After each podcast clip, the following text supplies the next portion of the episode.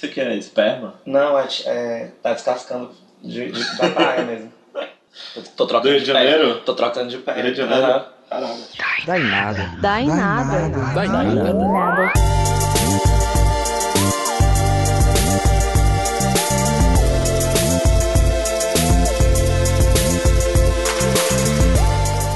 É isso, né? A gente tá começando aqui mais um Dá em Nada. Diretamente dos estúdios Faraônicos de rádio e podcast. A Dayana Rodrigues. Michael, aumenta meu retorno, por favor.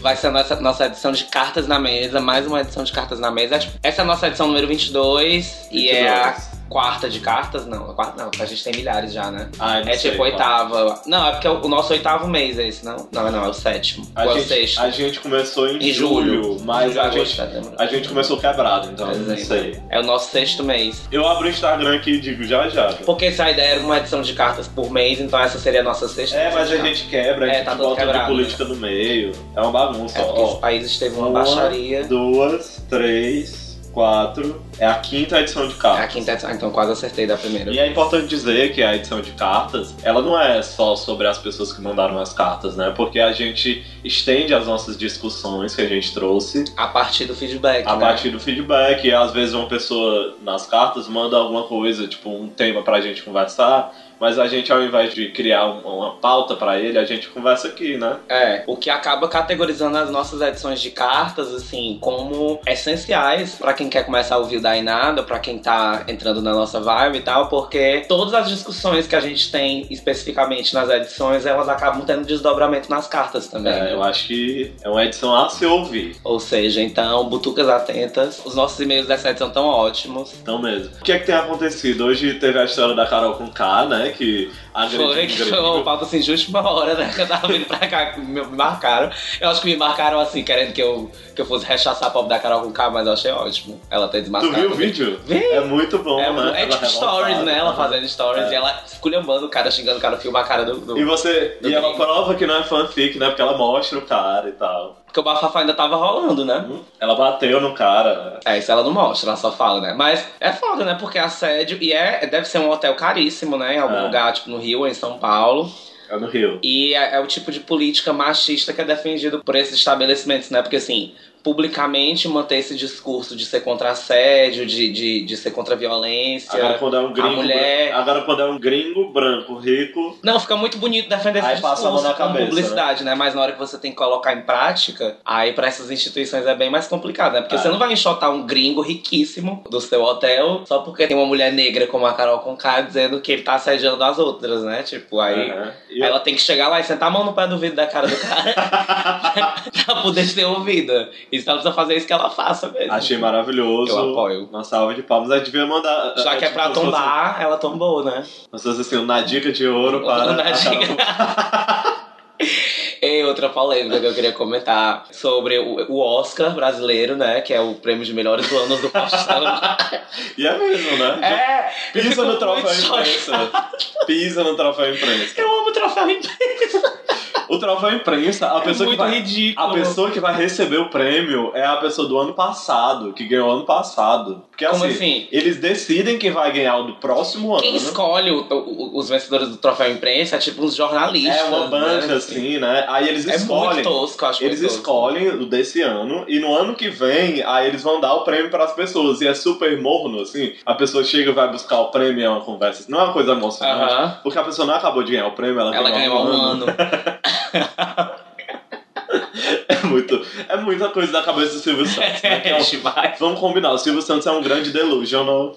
E ele tá cada dia mais, né? O Silvio Santos tá, tipo, bizarro ultimamente. É, na verdade eu acho, eu acho Aquele que se você lá parar da- pra pensar, ele discutindo com o Zé. Celso. Pra parar, Ele completamente insano, assim, fora de si. Mas ele é mesmo, ele é, ele é aquela pessoa que veio do nada, né? Ficou rico, conseguiu ficar rico. Não, ele era camelô, parece. Camelô, era, Diz, ele né? era, ah, dizem É, que ele o, o storytelling é esse. é a jornada do herói do Silvio Santos, né? Mas aí acabou que o que fez ele, ele ganhar muito dinheiro é o negócio do baú da felicidade, né? Que era basicamente, ele pegava a galera que era pobre, era assim, as pessoas pagavam uma mensalidade de tipo 20 reais, né? Pro baú da felicidade. E aí tinha os prêmios. Só que poucas pessoas ganhavam, porque era tipo uma loteria. E aí no final do ano, esse dinheiro que eles davam, as pessoas poderiam ir nas lojas do baú, resgatar esse dinheiro que eles investiam 100% em produtos. O que é bem interessante, vantajoso, né? Você dá um dinheiro o ano inteiro Um e aí você, né? você concorre, sei lá, a 100 mil cruzeiros, eu não sei, não, não imagino quanto, quanto dinheiro Quando foi que surgiu o baú da felicidade? faz tempo, viu? Eu não, eu não sei exatamente não, mas é coisa assim. Que depois veio a de 60. telecena também, né? Aí, Eu acho que na década de 60 não, Gabriel. eu não sei, mas aí o que acontece? Tele, tele, telecena. Tem um problema, uma problemática nisso, porque, na verdade, os produtos que ele vendia na loja do baú, que as pessoas só podiam resgatar esse dinheiro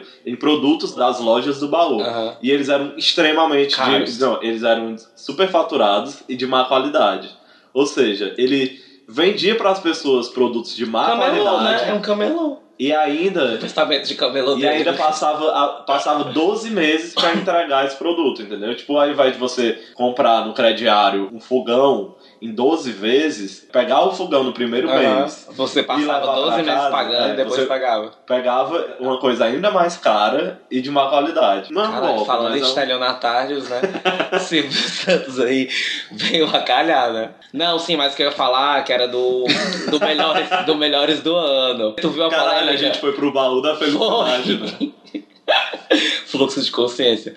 Tu viu a, a polêmica com a Juliana Paz? Que ela tava indicada vi, a bom. melhor atriz. Aí quem ganhou foi a Paola Oliveira. Eu não gosto da Paola Que ela Oliveira. fazia um policial, né? É, mas é, a galera tava comentando que foi bacana ela ganhar por isso, assim, por ela viver uma personagem que era coronel da PM e tal. E é difícil você ver uma mulher numa posição dessa, né, ainda mais representada na novela. Então foi legal. Agora, a Juliana Paz. Eu Nossa, adoro a Juliana Eu Paz. sei que o público odiava ela porque ela era tipo mulher de traficante, né? Era. Mas ela tava muito boa no papel. Mas agora, assim, a Juliana Paz, nesse prêmio, ela se mostrou assim, uma pessoa patética. Porque, ela- porque pior do que você perder é você ser um mau perdedor, né? Aham. E tu viu o post dela? Ela fez um post no Instagram, tipo, enorme, dizendo: Ah, eu saí de casa hoje com aquela, aquela vibe de vitória certa, tava muito feliz porque seria o final de um processo muito não sei o quê, engrandecedor, e eu queria levar esse prêmio de volta pra casa pro meu filho, porque o meu filho tava assistindo, aí quando eu não ganhei, deu vontade de chorar e tal. E ainda mais, e eu chorei ainda mais, sei lá, quando eu lembrei que o meu filho tava em casa assistindo tudo e viu que eu não tinha ganho e não sei o quê. Tipo, muito se maldizendo, assim. Mimada, né? É demais. Aí a Paula Oliveira pegou e foi comentar, né, no, no post dela, tipo, disse que todas elas, eram, todas né? elas eram vencedoras, que ela tinha feito um trabalho incrível e não sei o que, não sei o que, não sei o que. Aí parece que ela apagou o comentário da Paula Oliveira.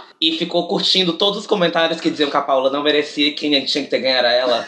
tipo, muito absurdo, muito bizarro. Tirando que era- elas duas estavam na mesma novela, assim. Mas aí rola também super a fofoca de que ninguém gosta da Paula Oliveira, assim, que ela é odiadíssima, porque ela é bem nojenta. Ah. Aí talvez seja meio que. Realmente Como é que você vai né? odiar uma pessoa que pintou uma unha Uma de unha pra promover a Uma paz unha de branco pela paz, né? Eu acho um absurdo. Eu acho que as pessoas que odeiam Matérias Paula- que mudaram o jornalismo brasileiro. Ó, o Márcio não tá muito focado porque tá acontecendo uma É, coisa. gente, tá acontecendo um bafafá aqui na cidade, entendeu? Um exposing party. É, tá rolando uma exposing party no Facebook de umas personalidades aqui da cidade que descobriram que parece que deliberately era estelionatário, as pessoas sabiam, e agora que ele me- meio que meteu os pés pelas mãos com alguns amigos, aí tá todo mundo expondo essa verdade sobre ele. Tá, tá um bafafá.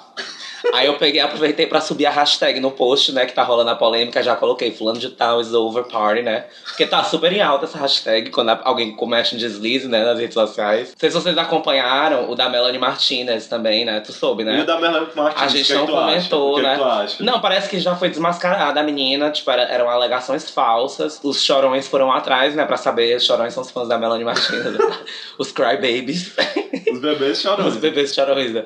Ela deu uma entrevista pra uma rádio, foi pra uma revista, e ela levou as datas, assim, tipo, de uma maneira sólida. Tipo, ó, foi isso né, nesse dia, nessa noite, em tal canto e tal. E não bateu as datas. E aí os Crybabies foram atrás de saber o que, é a Melanie tinha feito, atrás de um álibi pra Melanie, né? E pegaram e encontraram na, E deram na- nas timelines né? dela. Tipo, que, que no dia ela não tava no mesmo lugar que a menina, tipo, ela tava fazendo show em outro canto, tava com o cabelo de outra cor, a menina mostrou uma foto do- da noite do abuso, a Melanie tava com o cabelo de outra cor e tal, Era tipo, não coincidia, tipo, É. os discursos Mas dela. é bem complicado isso, porque você conta uma história. A gente tá tomando aqui uma boa e velha cerveja. Uma boa cerveja, mas não é uma cerveja qualquer, não é uma Brahma, não é uma Skol. É uma cerveja bem encorpada, bem Com amarela. not- notas de caramelo. Notas de caramelo. Aí eu tomei um chopp tão bom lá no Rio. Queria voltar pra lá, mas é caríssimo, tipo, uns 25 reais o chopp. Caralho. Eu tava num date, né? Aí o boy foi embora. Tava no Botafogo, tava um climinha assim de chuva. Aí eu, não, vou sentar aqui vou tomar uma cerveja sozinho. Aí eu peguei e fui sentar no primeiro lugar que apareceu, né? Que era uma choperia assim, caríssima. Aí eu, não, agora eu já sentei, eu vou ter que comprar um chopp, né? Aí eu peguei e comprei. Era 25 reais. Tu comprou mais barato. Não, eu né? sentei lá e perguntei assim, tem quanto é o litrão? Aí o cara, não, a gente não trabalha com esse tipo de cerveja, a gente só trabalha com chopp. Aí eu, ah, é, pois me traz aí a, a- o cardápio. Aí eu olhando assim, chocadíssimo. Tinha um de 15 reais, tinha um de 20, mas eu perdi de 25, assim. Que era, uma, era bem tu tava diferente. estragado. Era ótimo. Eu tava estragado, é o quê? Lá com dinheiro? É, Eu ainda tava com dinheiro. sim. Mas enfim, voltando, né, pra Melanie Martinez, que, é- que a gente tem que tomar cuidado. São dois lados que são importantes. Você ouvir a vítima Sim. de um abuso, ouvir a vítima, principalmente porque o que acontece é um descrédito, né? Uhum. Tipo, uma pessoa foi abusada ou uma pessoa sofreu algum tipo de violência e ela fala. E a tradição, né? Não sei de quanto tempo, é de você. Ah, não, essa pessoa tá querendo chamar atenção, ah, ela tá querendo aparecer. Ao passo de que as pessoas têm que entender que a gente vive num estado de direito, né? Isso. E aí quem acusa é quem prova. Não, é juridicamente, é, criminalmente, a ideia é essa, né? Tipo, quem acusa é quem tem que provar. É. Ok, que em caso de abuso, de assédio, isso toma outras. Tem que ter um olhar de outra forma sobre essa questão, porque, enfim, quem é quem é assediado e quem é estuprado. Às vezes não tem como como provar, fazer essa né? prova se não for uma coisa assim imediata. É muito complicado. A gente, como sociedade, tem que conversar mesmo pra saber como é que a gente vai lidar com isso, né? Uhum, Talvez essas- esses conceitos e esses conflitos nem caibam nas nossas regras, né? uhum. Mas o que eu sei é que o tribunal da internet, ele não tá qualificado pra punir essas pessoas que cometem esses abusos. O tribunal da internet, ele é importante pra pressionar empresas, às É, vezes mas a gente bem sabe que a galera da internet atua menos nesse sentido de pressionar as empresas e instituições e muito mais no sentido de colocar eles na cruz, entendeu? De colocar as pessoas, os abusadores na cruz e tal. Porque eu Não, acho mas, por exemplo, que o que a aconteceu máxima- com Kevin Spacey? Se o tribunal da internet não tivesse decretado A falência morte da dele. carreira dele, né? Tava tudo bem com ele. Ou o Harvey Weinstein, eu não sei. É outro caso que é uma questão de que ele era tão poderoso que houve várias tentativas de atacar a reputação dele nesse sentido, né? Desses crimes que ele cometia. E aí precisou é, Que as várias pessoas de dentro mesmo. juntassem todas ao mesmo tempo pra falar ao mesmo tempo. Porque uma mulher só falando não adianta. Não tem que ser suficiente. várias vozes ao mesmo tempo. E tem que ser a mídia, os jornais, o New York Times, todo mundo junto, porque exatamente pelo descrédito das mulheres, né? Que as mulheres têm na sociedade, até hoje. Uhum. No caso da Melanie, isso é engraçado porque são duas mulheres, né? É uma coisa que não é comum, né? Mas É. é, a gente não pode dar dois pesos e duas medidas pra mulher. Mas assim, eu só fiquei meio, meio tenso porque eu fui dar uma investigada na vida da menina, né? E aí, logo depois que ela fez as acusações no Twitter e tal, não sei o que, ela pegou e pinou o post no Twitter dela do novo single dela. Ela, tá, ela tava, né? tipo, prestes a lançar um, um vídeo do primeiro single dela. E ela tem uma estética musical e tem uma vibe muito parecida com a Melanie Martinez, assim. Se você for olhar, é tipo, é meio creepy, assim. Porque parece realmente que ela é, tipo, como se ela fosse uma stalker da Melanie Martinez mesmo, Sim. assim, literalmente. Eu não sei, eu achei muito esquisita essa história. Depois que a galera foi atrás e encontrou esse álibi da Melanie, É por isso que o método que tem que acontecer, é, quando acontece esse tipo de história, é ficar sempre com o pé atrás é, também. não, é, é esperar, esperar a poeira baixar pra entender o que tá acontecendo, Uhum. né? E esperar principalmente o pronunciamento da pessoa, a defesa da pessoa. Porque não é assim, é tipo, de repente digo que o Márcio Peixoto fez alguma coisa comigo, a minha palavra contra a dele. E a vítima sempre tem e- razão E a e, vítima sempre tchau. tem razão. É, eu acho que a gente até tem que conversar bastante sobre isso, né? A gente podia até chamar a Helena pra A Helena debater, fala porque sobre isso, que ela né? falou sobre. fez uma crítica a um, a um livro que lançaram uma época dessa, que era falando que o título do livro era exatamente isso: era A vítima sempre tem razão, ponto de interrogação. E era uma reflexão sobre isso, né? De como tá se construindo essa ideia de que é isso. O discurso da vítima adquire todo esse caráter de inquestionabilidade, né? E não pode ser assim, né?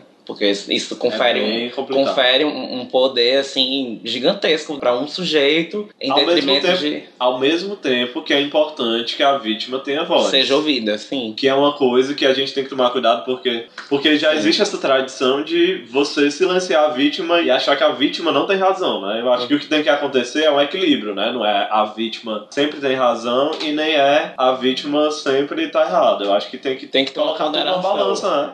E aí quem tem que fazer essa ponderação, obviamente, não é a galera da internet, né? É. Assim, É importante a galera da internet Eu acho porque que a é- opinião pública é, importante. Eu acho que é importante cada um, a partir do que lhe chega, conseguir tirar suas próprias conclusões, né? Nessa era de Snapchat, né, de coisas muito rápidas, você tem que tomar a decisão muito rápido, né? Tipo, É como Melanie se o mundo exigisse que você tivesse, é, se posicionasse, né? Se você É. não se posicionar naquele momento, você apoia um estuprador, um né? monstro, né? Um Tipo, monstro. ah, a Melanie Martinez é estupradora, pois vou agora Quebrar o meu CD. agora que quebrar meu CD. Eu não posso esperar uma semana pra quebrar os meus CDs. Tem que ser agora e eu tenho que postar na internet. Tu viu, os vi- eu- tu viu o vídeo que que- eu Não, postei? mas eu vi Que era um monte de fãs quebrando, rasgando os pôsteres, não sei o que, jogando no lixo. E eu mesmo, nossa senhora, a pessoa pagou por isso, continua ouvindo a música e tal, pode odiar ela, mas tá ali, tem um Então álbum. tu acha que assim o Woody Allen pode continuar Gente, consumindo? Eu acho, porque. Acha? Acho, porque no meu entendimento de arte, a obra ela tem uma vida por si só, entendeu? Apesar, você pode enaltecer a obra, não o criador dela, É, não, não, tenho o artista. formada. A pessoa e o produto, eles estão muito vinculados, assim. Então é meio complicado pensar. Pois é, esses, principalmente falando de diretor de cinema, esses, esses filmes mais de arte mesmo, tipo falar de Roman Polanski, do Woody Allen, dessa galera mais assim, que chega no, no mainstream, né, mas que começa com uma vibe mais cult, né, tem um, um processo mais cult, tem um público mais, mais culto, mais intelectual e tal, é, é cinema de arte, né. Eu consigo ver essas obras mais com essa pegada mesmo, assim, a parte do, do próprio diretor, assim. Tem uma identidade do diretor, porque enfim é um projeto poético de vida, né, assim, é uma linguagem dele e tal, mas eu não sei, eu consigo apreciar sem necessariamente exaltar a pessoa do Polanski ou a pessoa do Woody Allen. O Woody Allen eu não gosto não, eu gosto do Polanski.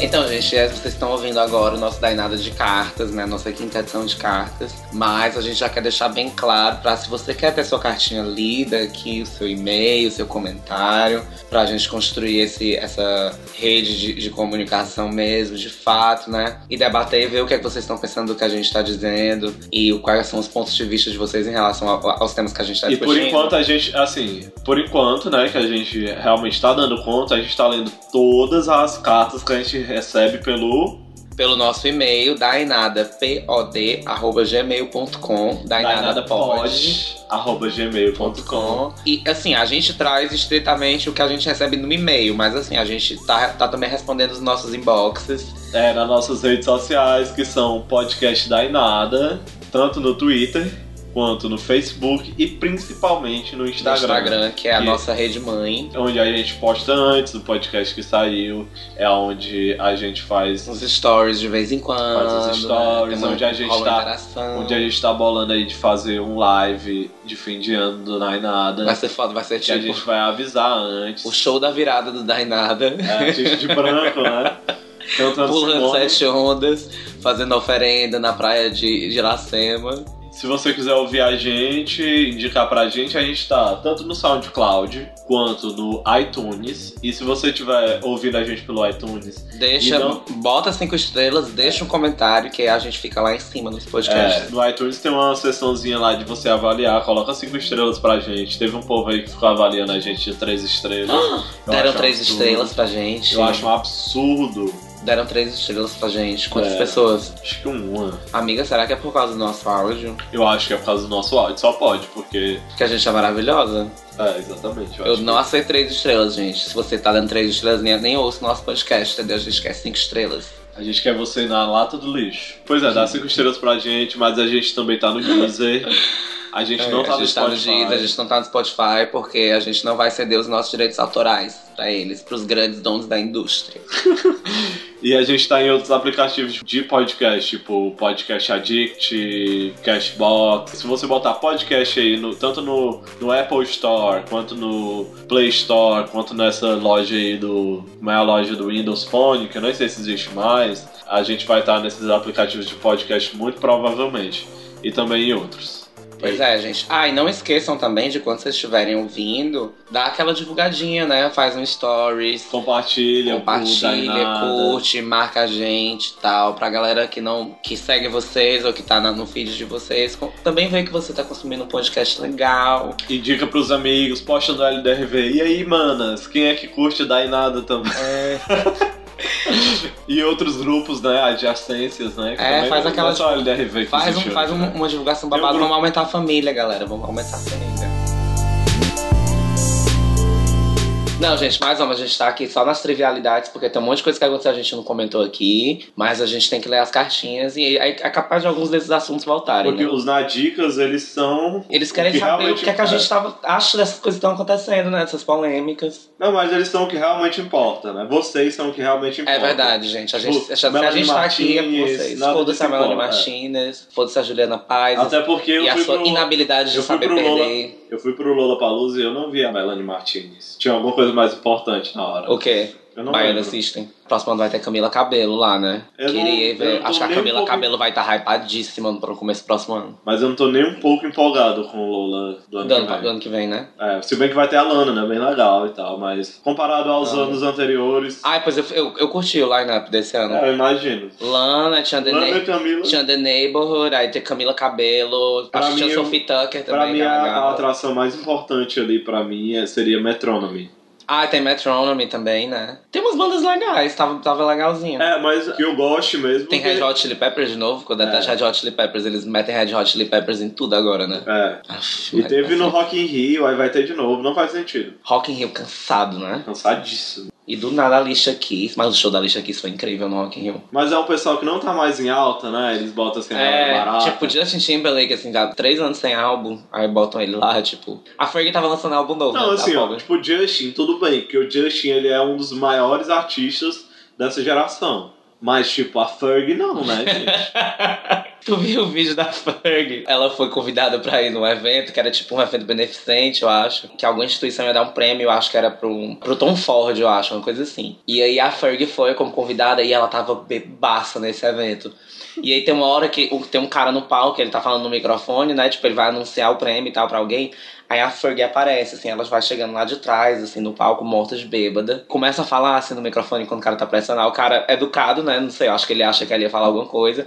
Aí, assim, ladies and gentlemen, Fergie. Aí a galera aplaude, ela começa a falar no microfone e ela começa a falar umas coisas que não fazem sentido. Muito bêbada. E aí, tá a hora, ela começa a divulgar o novo single dela, porque o álbum novo dela tá muito flopado, assim, tipo... Sim.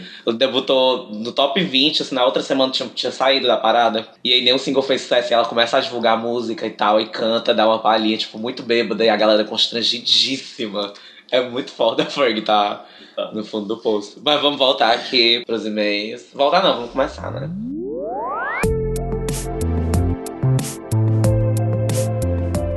A nossa primeira cartinha é do Bruno Gouveia, do Rio de Janeiro, a.k.a. arroba Gouveia da Silva no Insta, né, gente? Sigam ele lá, vamos dar aquela forcinha pros Nadicas É, que quem querem se seguir- tornar digital E influencer. quem seguir, comenta na última foto ou do Dainada, É. hashtag. Quem tá, quem tá né, aqui pra pelo... pessoa entender que. Quem tá aqui pelo Dainada dá um joinha. É. Aí ele diz o seguinte: Olá, meninos. Primeira vez que entro em contato com vocês. Adoro essa realização colaborativa. Eu sou louco em podcasts e adoro ouvir as implicâncias de vocês. As discussões com embasamentos, convidados, aí abre parênteses, tragam mais o Alan Hatz. Tem que trazer, né? Vamos trazer o Alan Hatz, já tá, a gente já tá em negociação com ele, entendeu? Tá só fechando uns contratos. É, o problema é porque essa empresa, né, que a gente tem que entrar em contato, que é a Alan Hatz Psicologia, Cultura e Arte, ela é muito intransigente, assim, tem muitos. É, tem muita liga, demanda. é. É, Tipo, pra gravar o, o primeiro podcast que ele gravou com a gente, assim, a gente teve que trazer 20 toalhas brancas pro nosso estúdio pra ele sentar em cima, entendeu? E assim, é- são coisas meio descabidas, assim. A nossa gerente de produção aqui tá tendo uma dor de cabeça pra trazer É. os O convidados. problema nem são as toalhas, que é fácil de achar. O problema é o Nesquik de morango. Eu amo cake de morango, eu amo o negócio do MC Livinho. Foda, muito foda. Mas será que é verdade isso, hein? Du- Duvido não. Nesse quick de puta que pariu, é uma exigência filha da puta, né? Sim, aí o Bruno pega e fala. Morro de rir com os erros no final. Amo as dicas de música. O episódio 7, que fizeram com dicas musicais, aí tem um coraçãozinho. Amo conhecer artistas novos. de fora e principalmente os BR que estão mandando ver e eu nem sabia. Quero dar dicas de pauta. Aí ele vai dar umas boas dicas aqui, que são quatro. Não, são cinco. É a primeira, prostituição. Quero saber a sua visão sobre o assunto, a visão da cidade de vocês, como são tratadas os as profissionais do sexo. Se vocês têm conhecidos e como vem a proibição. Hum, É interessante boa porque pauta. Fortaleza é um case de sucesso de combate à prostituição infantil, né? Que Fortaleza tem até a música do Daniel Peixoto, né? Que é Fortaleza Beach Teen Prostitution Paradise, né? Tinha muito forte no imaginário popular a prostituição na praia de Iracema, infantil e, e principalmente de adolescentes e tal, e a prostituição em si, né? E hoje, óbvio que ainda existe, né? Mas o turismo sexual de Fortaleza meio que morreu, assim, comparado ao que era antigamente. Eu acho que foi a música do Daniel Peixoto que marcou a prostituição infantil aqui. Mas é uma pauta bem É interessante boa mesmo. pauta. O Jean Willis ele tem um projeto de lei aí, né? Que é contra- polemiquíssimo, debatidíssimo. As, as feministas detestam esse projeto. Parte delas. Parte né? delas, é. Eu acho que ele é insuficiente, assim. Eu acho que ele tenta jogar panos quentes em cima da coisa. Ele não aprofunda muito a problemática mesmo, mas... Não, tu não acha que a regulamentação do Estado da prostituição é importante, não? Eu não sei. Sinceramente, não sei. Eu Porque achava. assim, é que. Eu nem- achava, mas eu mudei de posição, assim, porque... Mas é que nem maconha, tipo, não vai. A profissão mais antiga do mundo não vai parar de acontecer. E Mas é porque a discussão que tem em cima é de que essa regulamentação ia beneficiar muito mais homens do que as próprias do que as próprias profissionais do sexo, entendeu? Porque isso ia beneficiar a criação de um mercado que seria gerenciado por cafetões, entendeu? E aí as mulheres iam ser ainda mais exploradas e tal. Isso. Fora a questão de que quem tá na prostituição normalmente não tá por escolha, entendeu? Tá por meio que obrigação mesmo, assim, porque não tem outra opção pra ir. Seria massa, né? Chamar o Pedro, que sabe de tudo, e chamar uma, uma chamar pessoa uma prostituta, eu queria chamar É. uma prostituta. Até pra ter mais mulheres. é. Seria interessante. Mas aí vamos para a próxima dica de pauta dele.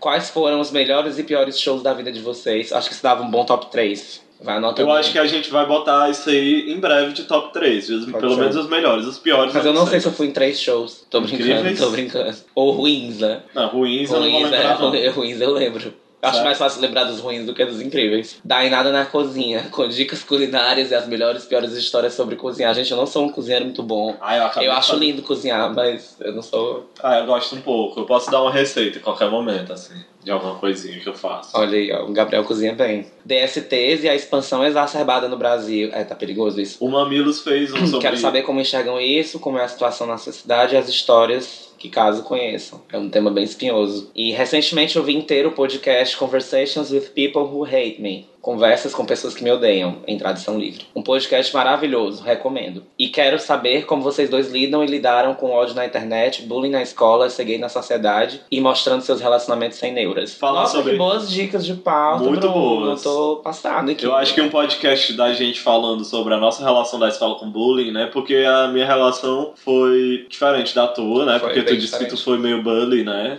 E- Foi. Eu, eu passei de opressor, de oprimido a opressor. assim, E eu fui de. Eu fui de oprimido a neutro, assim. Eu nu- nunca. Tu era oprimida, amiga? Era. Foda, não imagino tu sendo oprimida. Vale? Pronto, essas foram as dicas dele. Aí ele finaliza o e-mail dizendo: Quero mais dicas de jogos, álbuns por gênero musical, HQs, livros, filmes, séries, podcasts, mais barraco pop, mais convidados locais. Adoro saber a perspectiva de pessoas de lugares diferentes do meu. Sou do Rio de Janeiro, por sinal. Amo o Rio, viu? Apaixonadíssimo pela sua cidade. E pelos homens daí também, e pelas praias. Ouço desde a primeira edição e torço pra que continue fazendo esse podcast que eu amo. Adoro que o Gabriel ouve o Wanda. Olha, ele é um Wander. Não estou dando play no episódio de hoje, sobre ideologia de gênero agora. E olha só, não quero mesquinharia não, hein? Episódio de duas horas pra cima. Um grande abraço apertado. Duas horas pra cima é demanda. É. Mas a gente faz o que pode. Esse aí eu acho que vai ficar, esse de hoje. Vai dar umas duas horas, né? Um beijo pro Bruno Gouveia. É, ah, né, gente, é um beijo. Bruno. Tuas dicas foram maravilhosas. Foram, a gente vai anotar aqui elas e pode continuar ouvindo os nossos podcasts que tal hora tu vai ver aqui a tua pauta sendo atualizada, sendo levada a sério, viu? Não espere que a gente dê os créditos, porque é uma bagunça aqui, né? É, pra gente lembrar, vai ser difícil pra gente lembrar, mas você, você ouvindo, você vai saber que foi a sua dica de pauta, entendeu? Você vai ver que você teve voz aqui. A Milena Bax, de Brasília, Distrito Federal. É o meu sobrenome, Bax. Será que é Bax ou é Bax? Ai, eu não sei, né? Pode ser Bax, é Bax exclamation point. Milena Bax. Olá, meu nome é Milena Bax. Sou de Brasília e tenho mais de 25 anos. Amei. Conheci o cast por ânsia de encontrar podcasts que fugiam do que eu estou acostumado a ouvir, como os mais famosos, que sempre têm uma visão de homem hétero, classe média, branca do Sudeste. Queria sair dessa bolha. A gente continua sendo classe média branca, né? Só não é hétero de sudeste. Não, a gente é classe média baixíssima. É, né? É, Baixíssima. porque a galera. Eu fico puto É se porque a classe fala. média é um, é um vão muito largo. É, a assim, galera né? fala classe média, eu, caralho, tu é classe média? então eu sou o quê, né? A gente é classe média. A gente é classe média baixa. Baixa, né? Bem baixa, assim. Caralho, foda. Mas a gente tá bem, né? A gente é pobre, mas é limpinho. Foi ouvir o Anticast 305, o programa das vinhadas. Berro. Bem Cláudia Leite, lacradora. É porque o nome desse programa tinha isso mesmo. Tinha. Eu ouvi ele também. Copo na mão e as inimigas no chão. Onde conheci alguns casts com a temática LGBT. Se não me engano, foi pelo HQ da vida que eu ouvi sobre o Dainada e me apaixonei por esse sotaque gostoso da região norte do Brasil. Na verdade é Nordeste. É né? Nordeste, amiga. Eu fiquei com medo da gente comentar de como a gente ia lidar com isso aqui na, hora de responder. Não, besteira. tipo, geografia é um saco mesmo. Mas assim, um beijo pro Dan e pro Sidney do HQ da Vida que divulgou a gente. É verdade, eles já divulgaram umas boas vezes, né? É, eles são maravilhosos. E eles fazem um trabalho de pesquisa bacana, eles trazem pessoas em destaque LGBT. O episódio 10 sobre Museum foi. Museum. Foi muito, Coimuzinho.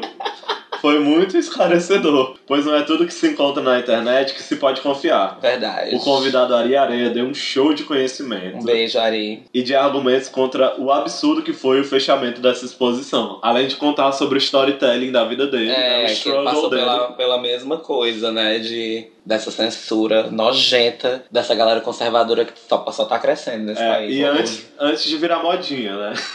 Verdade, que inclusive recebeu uma carta do Ministério do, do Público Ministério. Público, né, bebê? Inclusive, se vocês não ouviram ainda a edição sobre o Queer Museu, que a gente fez extraordinário, assim. Foi. Chamou Ari Areia. Dá um scroll aí na Apple ou no SoundCloud, procura a edição e vai ouvir. É maravilhosa, a história dele é muito boa. Já é um clássico aqui do Dainada. É, eu já fiz meu dever de casa e completei a maratona do Dainada em pouco tempo, porque vocês são demais. Oh, Ah, obrigado. Obrigado, Milena Bex. Concordo que há pouca participação feminina no cast e espero que várias mulheres poderosas participem do programa que conquistou meu coração. A gente também espera, mas a gente tem que A fazer, o gente- a gente tem que fazer o dever de casa também e chamar Tem. as minas, né? Inclusive a Laine de novo, né? Que a Laine foi maravilhosa na edição dela. Laine tá desaparecidíssima, tá com dois empregos. Ah, mas a gente Aí também sequestra a ela. gente encontra essa- esse espacinho na agenda. Gostaria de deixar um tema para um episódio futuro: gírias LGBT da região norte do país. Aí a gente vai ter que fazer um trabalho né, de pesquisa, porque aí a gente teria que viajar pro norte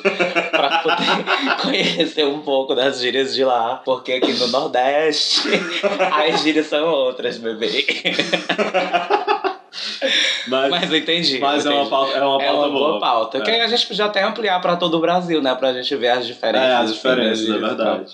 Um beijo para vocês e continuem com um ótimo podcast. Milena, obrigado. Desculpa aí pela implicância, mas é porque, Pelo shade. mas é porque a gente é assim, né? E a gente chamou, a gente chamou teu sobrenome. E é isso, um beijo. Sempre bom estar tendo participação assim de gente de Goiás, né? De outras partes do país aqui no podcast. É que ela vai ficar puta. Não, vai não. Pelo e-mail dela, ela é Ela é maravilhosa. maravilhosa. Milena Bax. Nosso próximo e-mail é do nosso Nadica lá de Boston, Rafael Emanuel. Olá, meninos. Mais uma edição foda do podcast da Inada. Como já havia comentado, o áudio está incrível. Infelizmente, o dessa edição provavelmente vai estar meio lixoso, porque a gente voltou pro nosso Nadinha, que é, É, o nosso gente- microfonezinho simples. A gente tá esperando o nosso microfone, que vai ser igual ao que a gente tava testando. É, que vai ser bem monster mesmo, uma, uma parafernália gigantesca. Que vai colocar a gente aí na sala de vocês, do lado de vocês, assim, na cadeira do ônibus. Mas o pior é que ele tem uma coisa estéreo. Ele tem, é uma Mas coisa espacializada. Mas eu tenho que anular, porque senão no fone de ouvido Mas é muito irritante. bom, é muito bom. Não, no fone de ouvido fica irritante, porque. porque fica uma pessoa de um lado e uma pessoa do outro. Mas isso é massa, eu acho foda a É, experiência. mas o problema é quando a Você tá pessoa só tá, com um fone. fone, é, um fone quebrado e tal. Olha como o Gabriel. Olha como ele é acessível. Dá o anjo pra ele. é, o áudio está incrível. Fez uma diferença muito grande, garanto a vocês. Pois vocês aguardem que nos próximos a gente volta pra qualidade Nos dele. próximos não, daqui a alguns, né? Daqui Porque a alguns, é. que a gente tá esperando chegar não é pelos Correios, é por outra transportadora e eu não sei como é que é isso, que a tra- outra transportadora demora mais que os Correios. Eu não sei como é isso também, não. Inclusive, eu recebi ontem o meu o Nubank lá em casa e não foi entregue pelos Correios. Foi tipo um homem numa bicicleta, um senhor com um boné numa bicicleta. Achei muito esquisito.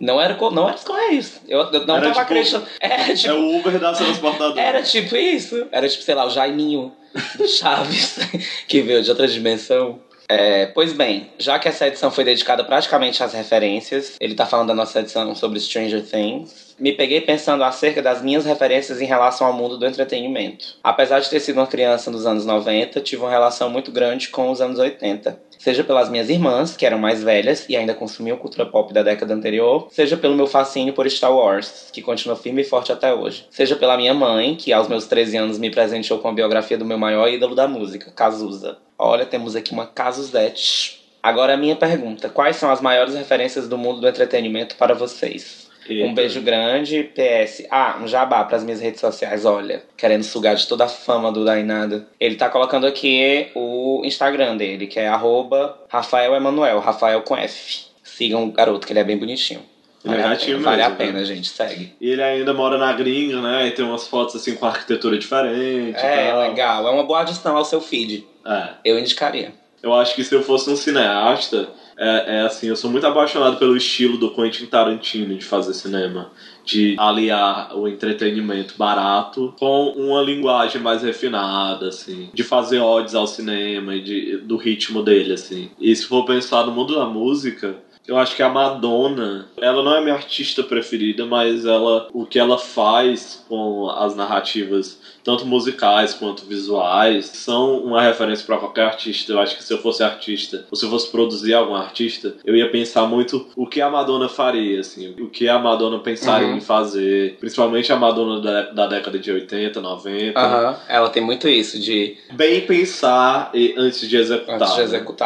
E pensar em tudo e pensar em um universo, né? Eu acho que, que talvez essas seriam as minhas referências. Eu acho que eu sou bem o tipo de pessoa que, que gosta de, de filtragem de pesquisa mesmo, assim. Então, nesse ponto, eu acho que eu sou uma pessoa que tenta pegar referência do, do mundo das artes mesmo, assim, tipo, tipo artes plásticas, a cena artística, principalmente é, americana, europeia, nos anos 60, anos 70, em relação à performance art, a happening, artes visuais. Tu tem uns trabalhos de arte visual, né? Tem. E assim, o último trabalho que tu fez, eu vi muito da mesma referência da Bia Leite, do Criança Viada. Eu acho que tu pegou a mesma referência dela, né? Do Criança Viada pra fazer aquela, Da- aquela toda. da, do criança viada, né? Que é um Tumblr, né? E tal. Em, termos de procedimento, de estética, assim, eu acho que me move muito essa coisa da própria discussão que a gente teve na edição de Stranger Things, que a gente falou de Stranger Things, que é essa coisa da mesclagem de linguagem, entendeu? Dessa superposição, dessa coisa de interferência, que eu acho que isso é muito característico de quem é da nossa geração, assim, de trabalhar com isso, de pegar uma coisa que numa época era, era coisa produzida na mão, era desenho, era traço, pra uma era em que a gente não tem mais isso, que a gente tem uma imagem completamente digital, então a gente tá sempre tentando ver como é que essas duas coisas, como é que esses dois mundos podem figurar, né? Então, tipo, coisa de referência vai muito nesse sentido, assim, de você pegar o que você tem hoje à disposição pra produzir com o que você tem produzido já em outras linguagens de antigamente e ver como é que você junta esses dois universos pra criar um terceiro, né? Mas, falando mais da forma mais pop possível em relação a referências, coisas que me tocam mais fácil, que vem, me vem mais fácil à cabeça, assim, como pessoa mesmo, é, em termos de cinema, é terror.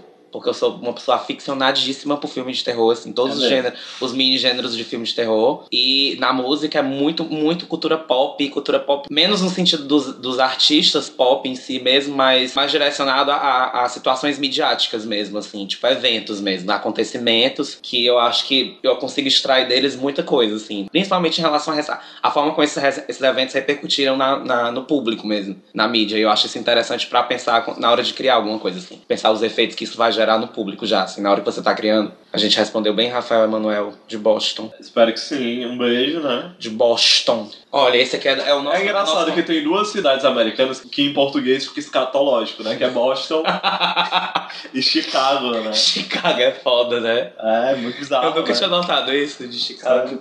De que língua é? Eu tô É a língua trocando de indígena? pele, eu tô trocando de pele em cima do lençol do Gabriel. É da língua indígena, é? Do Chicago? Eu não sei, eu acho que não. Chicago. É porque tem isso, né? Porque aqui a- a- o nome da maioria das coisas é herança da, de linguagens E indígenas. diz né? que essas cidades, tipo Los Angeles, né? É, tipo, Nossa, é bem latino, né? Los Angeles. é, os são em Angeles. espanhol porque são áreas dominadas do Aham. território espanhol, que na verdade era do México e os Estados Unidos foi e comeu, entendeu? Aí por isso que tem lá Aí Los Angeles, é, e é ali pelas áreas, né? Da costa oeste. né? Califórnia. É costa Ali é oeste. Califórnia, né? Eu acho Ah. que é. Talvez o o Rafael Manuel possa esclarecer a gente depois. Eu vou mandar um inbox pra ele perguntando.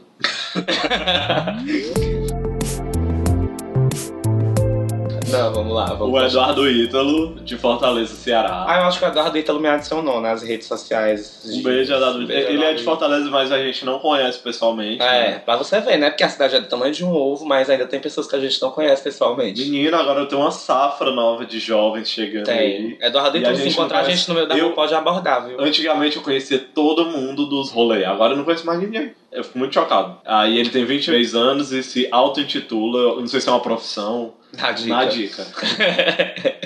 Eu achei fofo, eu achei Eu fofo. também achei fofíssimo. Olá, amigos. Queria que vocês fizessem dois programas por semana, porque não tá dando pra Eu amo que ele já chega demandando, né? Oi, amigos, tudo bem? Queria que vocês fizessem dois programas por semana. Obrigado, tchau. Porque não tá dando pra aguentar uma semana por episódio. E agora que a gente tá dando esses atrasos, ah, eu tenho que falar sobre os É, atrasos. é né? verdade. Gente, é porque eu tô Vamos fazer uma errata no final do programa. Vamos fazer uma errata, depois a gente vai falar sobre esses atrasos. Que não são culpa do Michael, viu? São culpa minha mesmo. Como era o nome da, da produtora que eu inventei? A Letícia. Gente, assim, eu acho que é um pouco culpa da Letícia, porque ela tá como a gente falou antes, ela tá demorando um pouco, tá tendo dificuldade pra fechar os contratos com os nossos convidados, entendeu? É, a e gente. acaba atrasando. A gente fica esperando o convidado, aí vê que não vai rolar, e a gente tá com a E aí ela chega de bagunçada. última hora e avisa, não, Letícia, vai porra.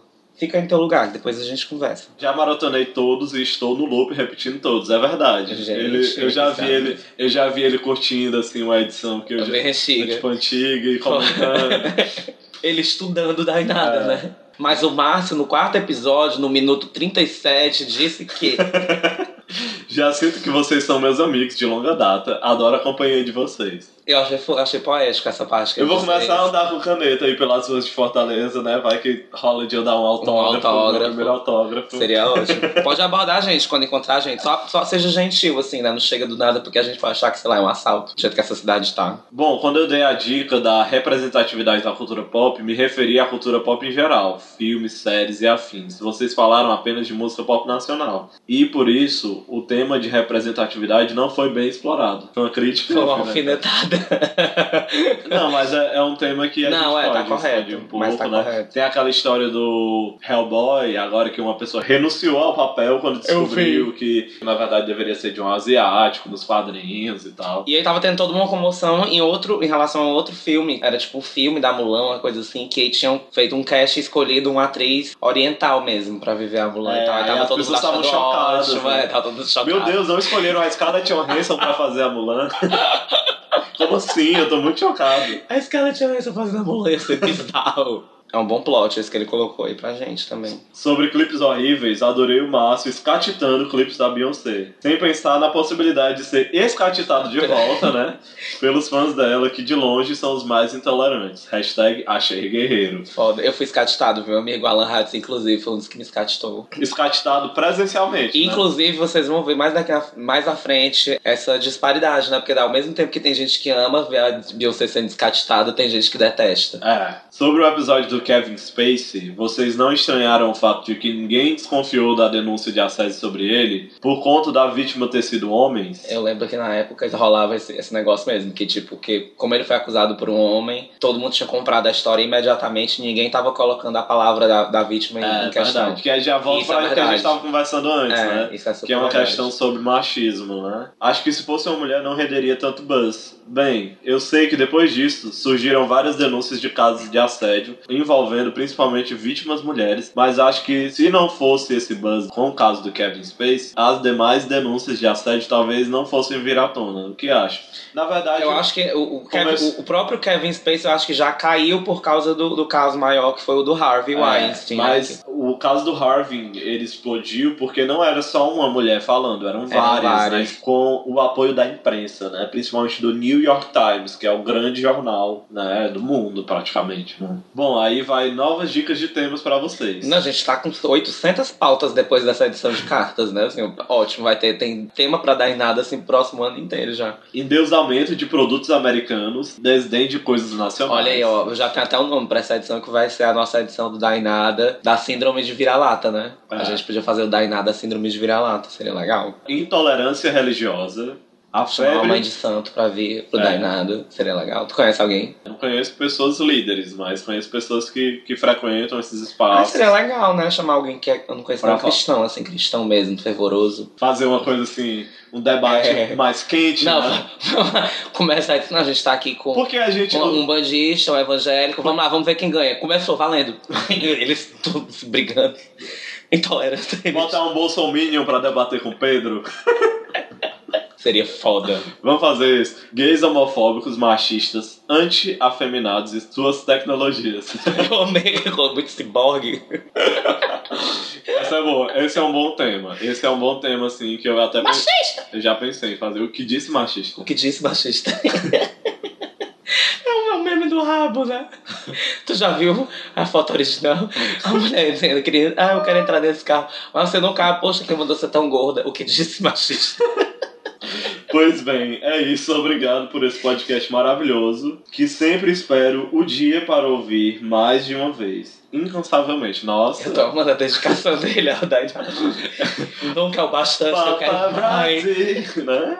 Eu quero mais, Dainada. Eu sendo assassinado por ele, assim, na- no Central Park. É no Central Park que o, o John Lennon foi assassinado por um fã? Não, eu acho que não. É tipo, foi, foi acho que foi, Foi na entrada do York, hotel né? dele, foi na entrada do hotel dele, eu acho. E ele autografou, acho que um, um disco, um LP pro fã, assim, um- algumas horas Eu antes. sei que tem tipo um, um micromonumento, assim, no chão, né? No lugar onde ele morreu. Tem, parece. né? Tu sabe que a última foto tirada do João Lennon foi, tipo, dando autógrafo pra esse fã, né? Sério? A última foto dele vivo. Vocês são incríveis. Mais sucesso pra vocês. Merecem demais. Merecem demais. Demais. Um grande abraço de um na dica de carteirinha. Aí ele mandou outro e-mail depois dizendo assim: Oi pessoa, eu acho que é oi pessoal. É, o pessoal. velho. Ouvi de novo um episódio onde. onde vocês falam do Silva. E concordo com o que o Márcio disse sobre artistas gays que, ao invés de assumir logo, ficam brincando com isso de ser bi, já que a sociedade aceita mais quem é bissexual. Enfim, só mandei esse e-mail pra comentar isso. Pois estou maratonando de novo e de novo. Não dá em nada. Abraço. Foda. Ele muito viciado na gente. Hashtag maratona. Maratona dá em nada. Olha, Eduardo Ito, a gente chamou as dicas de pauta. Eu particularmente chamei a do, de falar sobre digital influencer, porque eu tenho fortes opiniões sobre isso, eu acho. E eu sou a favor dos digital influencers, eu sei que tu é contra. Não, eu não sou contra, né? Eu sou a favor também. Eu sou meio contra, assim, como estão querendo transformar num fazer técnico, assim, deixar técnico você se tornar um digital influencer, entendeu? É assim que você se torna um digital influencer. Eu não acredito muito nisso, porque eu acho que a gente vai estar produzindo digital influencers que são fakes. Eu acho que é uma boa Falso. pauta mesmo. Mas enfim, obrigado. Continua maratonando aí, entendeu? Ajuda a gente a chegar nas mil views, assim, em cada edição, porque tá difícil. Eu pedi pra ele ouvir 500 vezes cada edição. Eu acho que não conta, não. Conta- Eu acho que conta. Cada vez a mais que você escuta, não conta não. Tem uma coisa do IP. Acho que conta se ele ouvir no celular uma vez, outra vez no computador. Ah. ah, então pronto, ele pode ouvir em várias plataformas, ouvir no celular, no computador, É. ligar na TV. Pede Não, o celular da mãe pra ouvir também. Ai meu Deus do céu, como a gente é esculhambada. Porque a gente tá recebendo contatos aí de patrocinadores, né? a gente precisa mostrar números, a gente tem, tem É que mostrar verdade. o nosso Media Kit. A gente vai fazer um Media Kit, né? Seria foda. Agora o próximo e-mail é do Raul Ícaro de Campinas, São Paulo. É o Sim. Raul Ícaro, é o teu ex? É meu ex-namorado. Foda. Oi, gente, tudo bem? Eu me chamo Raul Ícaro. Ele tá morando em Campinas? Tá morando em Ele tá Campinas. estudando lá, é? Fazendo mestrado. Ele tá ensinando na Unicamp, menino. Tá Nossa, passado. Um que é beijo, Raul vez mais Ícaro. rico.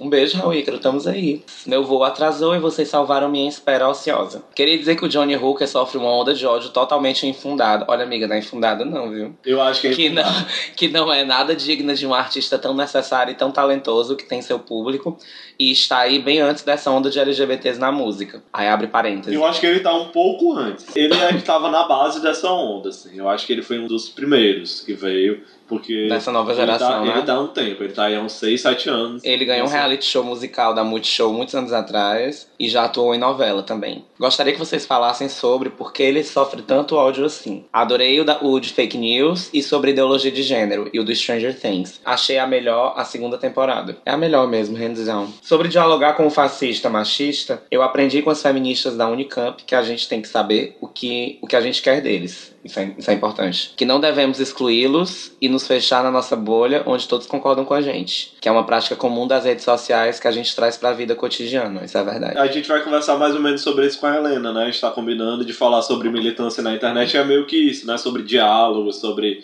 aonde a gente quer chegar, né? Também, assim, sobre ser mais estratégico, talvez. É, eu acho que, eu acho que a palavra é exatamente essa, estratégia mesmo, porque é campo de disputa, né, o tempo inteiro. É. E assim, a gente não, não disputa se a gente ficar falando só pra pares e pra, pra receber like. Ou então ficar falando de forma agressiva que, que só é, que vai não criar, vai, gerar não vai mais ajudar a ódio. construir né? nada. Só é. vai gerar mais ódio. Aí ele termina sugerindo alguns temas, né? Que são o estúdio, Ghibli, estúdio Ghibli e Miyazaki, que, Que é o são, que são diretores, é, É o filme, dire- não, o diretor da Miyazaki é... Viagem de Chihiro, de Castelo Animado e tal. Aí a situação da pesquisa no Brasil, bicha acadêmica, né? Drags nacionais.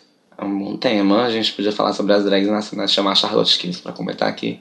Um beijo, Charlotte Kills. A gente pode chamar Charlotte Kills, que é uma grande drag aqui local da nossa geração. Citada pela Pablo Vittar como uma, uma drag de destaque aqui do Brasil, né? A Pablo Vittar citou ela, eu acho. Verdade. Eu vi isso. Drag Me as a Queen. Drag Me as a Queen é, é tipo é um quadro, é tipo. Eu acho que é um programa canal. do É, uma coisa assim. É tipo, Porque de vez em quando aparece Drag Me as a Queen, eu acho que é na- nas redes sociais Mas mesmo, é mas nacional. com drags nacionais. é nacional. é. Eu não sei exatamente o que é.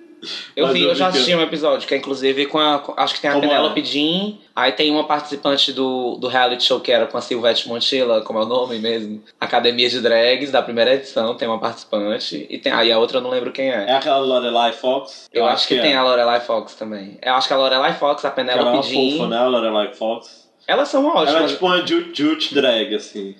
A gente nunca falou da Jujutsu, né? Que ela já passou um pouquinho, não foi assim a onda dela, É, mas ela, ela Mas tá ela é segurando aí é. um- uma galera. A LPS, Super House of Dead Ninjas é só amor. Que é um jogo que eu indiquei. Um beijo e muito sucesso. O podcast está incrível. Obrigado, Beijo, Raul. Ícaro. Um beijo. Aquelas pessoas que conseguem acabar bem os namoros, né? Com a gente podia.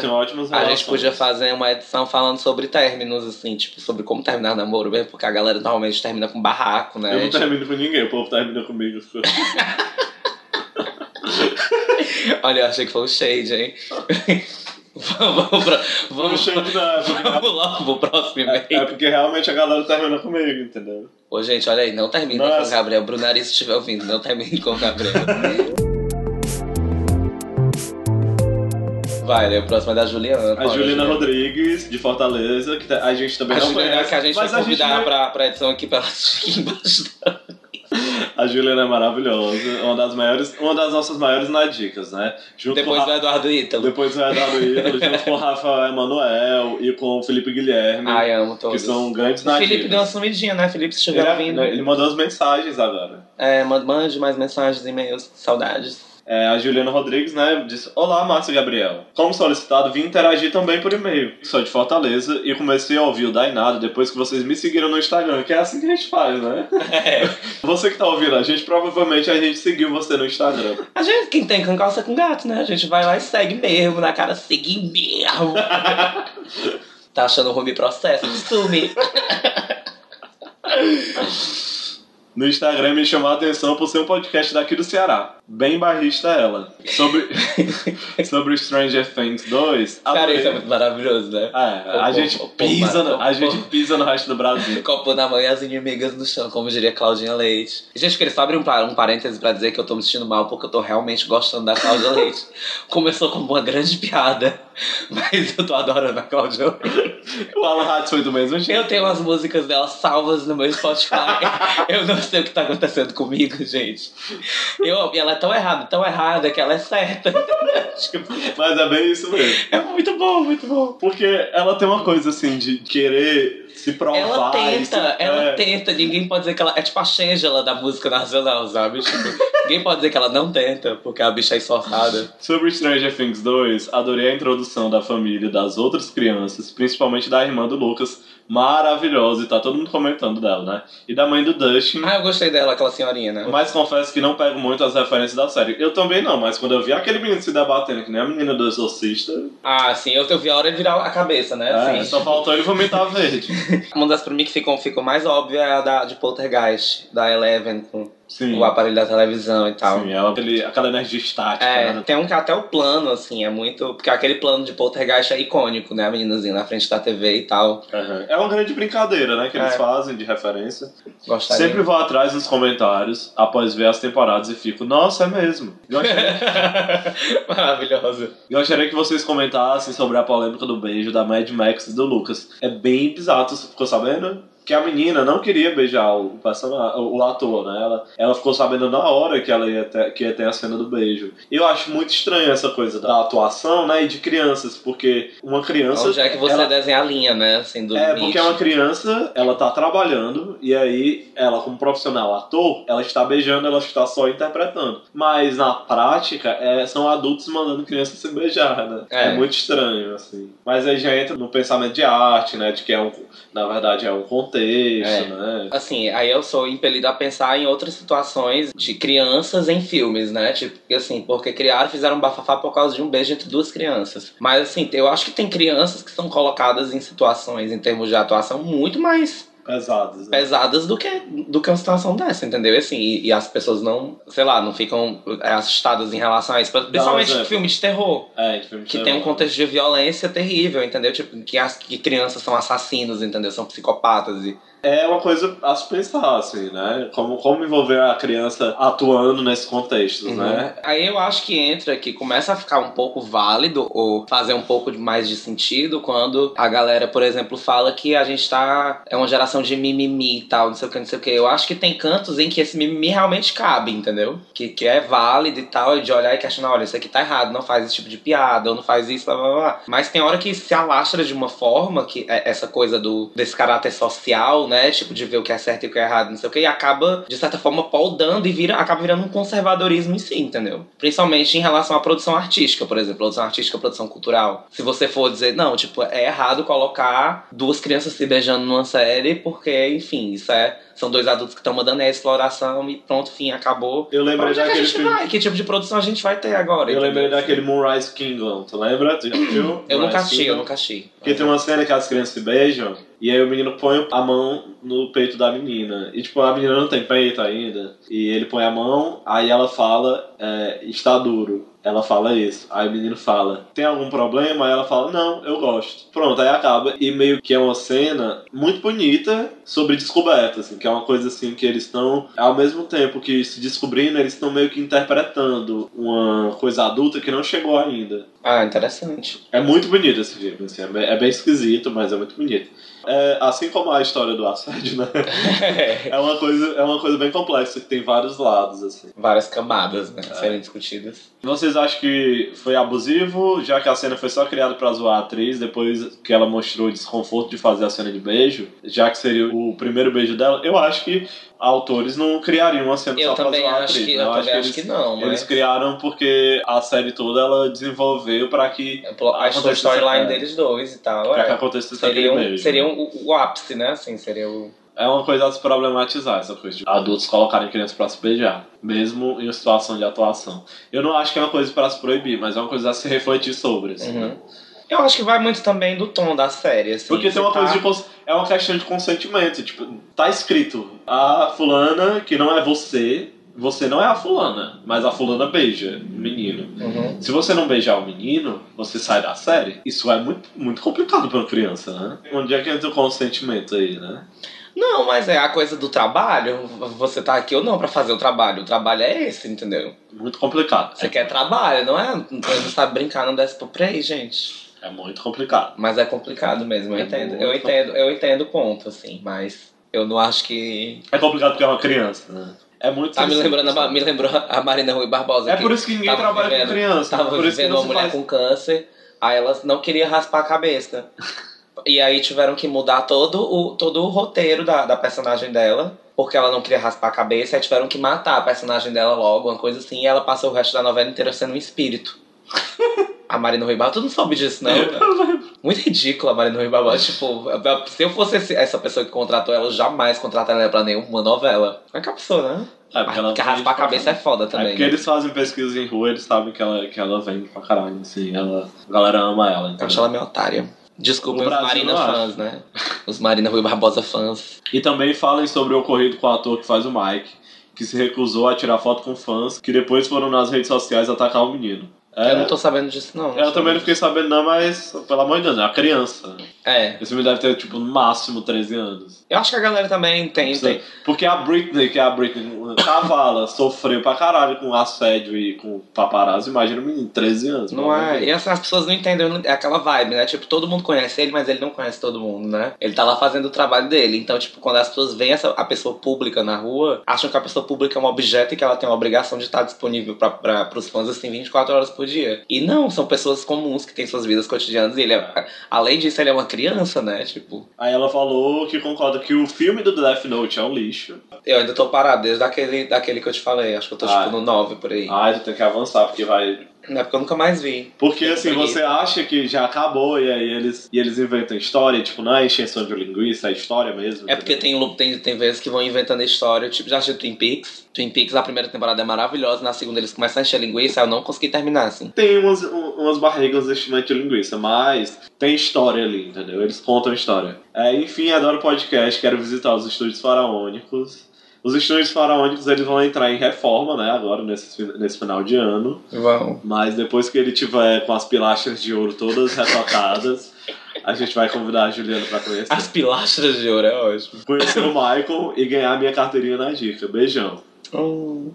Um E beijo, quando a gente, fizer, a gente for inventar de fazer um, um patrão de a gente vai fazer umas carteirinhas, né? Um- Umas latinhas. Fazer Ai, seria lindo ter as latinhas, né? Personalizadas. Ia ser foda. Um beijo, Juliana. Mulher, se tu me vê no Conjunto Esperança Centro, alguma coisa, pode falar comigo. Que eu tô sempre ali naquele. Ela, ela disse que estuda na mesma escola que eu. Ah, não é No Irapuã. Né? Porque é bem. É, vai perto da minha casa também.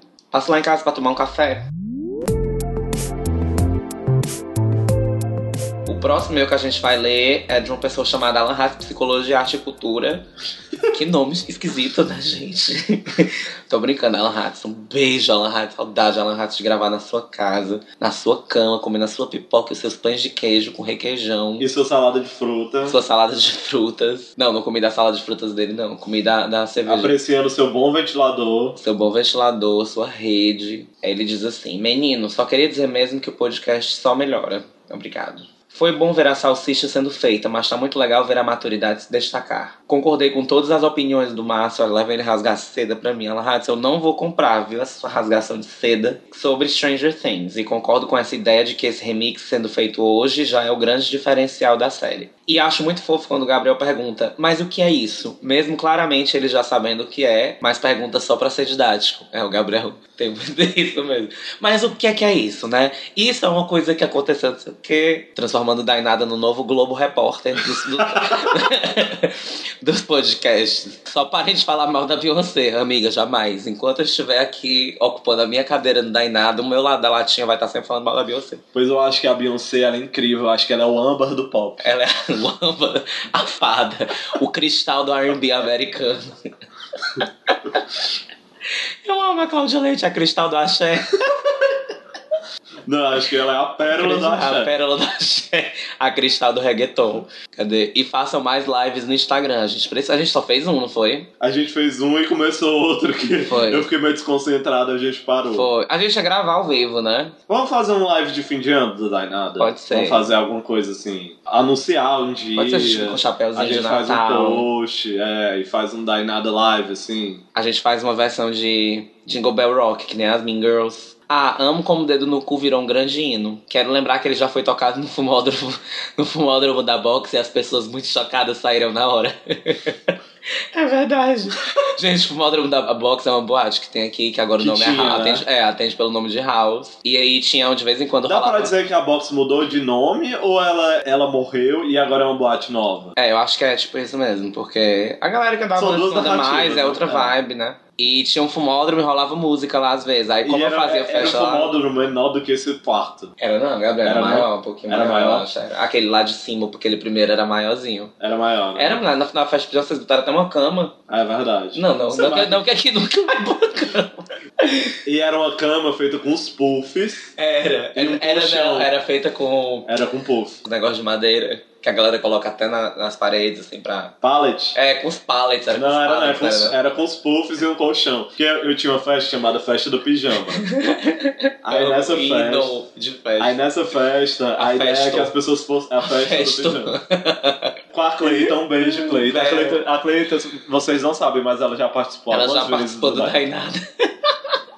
Se vocês, os Dainadas mais, mais assíduos e que, fiz- que maratonaram mais vezes, como o Eduardo Ítalo, talvez, já repararam que tem uma voz distinta em alguns episódios, assim, umas gags, entendeu? E é, é a Cleita. É, sempre a Cleita. Aí a gente uma vez pegou os puffs da boate, é, que ficavam espalhados, juntou, levou um colchão. Não, mentira, eu acho Botou que. só um pano em Não, é, botou um lençol em cima. cima. Teve, fez uma cama. Foi foda. Muito bom. Virou uma cama. As pessoas deitavam, se agarravam. era Bom, fiquei com o boy lá na- nessa cama. Ficou mesmo? Fiquei. Maravilhoso. Eu acho que ele ouve a gente às vezes, o Pedro. Um beijo, Pedro. É, beijo, amo vocês. A gente também te ama. Um beijo, Alan Hatz. O Alan Hatz, na Um beijo, verdade, Alan ele é, o- Psicologia, Arte e Cultura. Participe sempre. ele é proprietário de uma das sedes dos estúdios faraônicos. É, ele né? detém Então, 5% das ações do Dainada. Então ele é uma pessoa sempre bem-vinda aqui. Dedo, dedo no cu. Dedo, dedo no cu.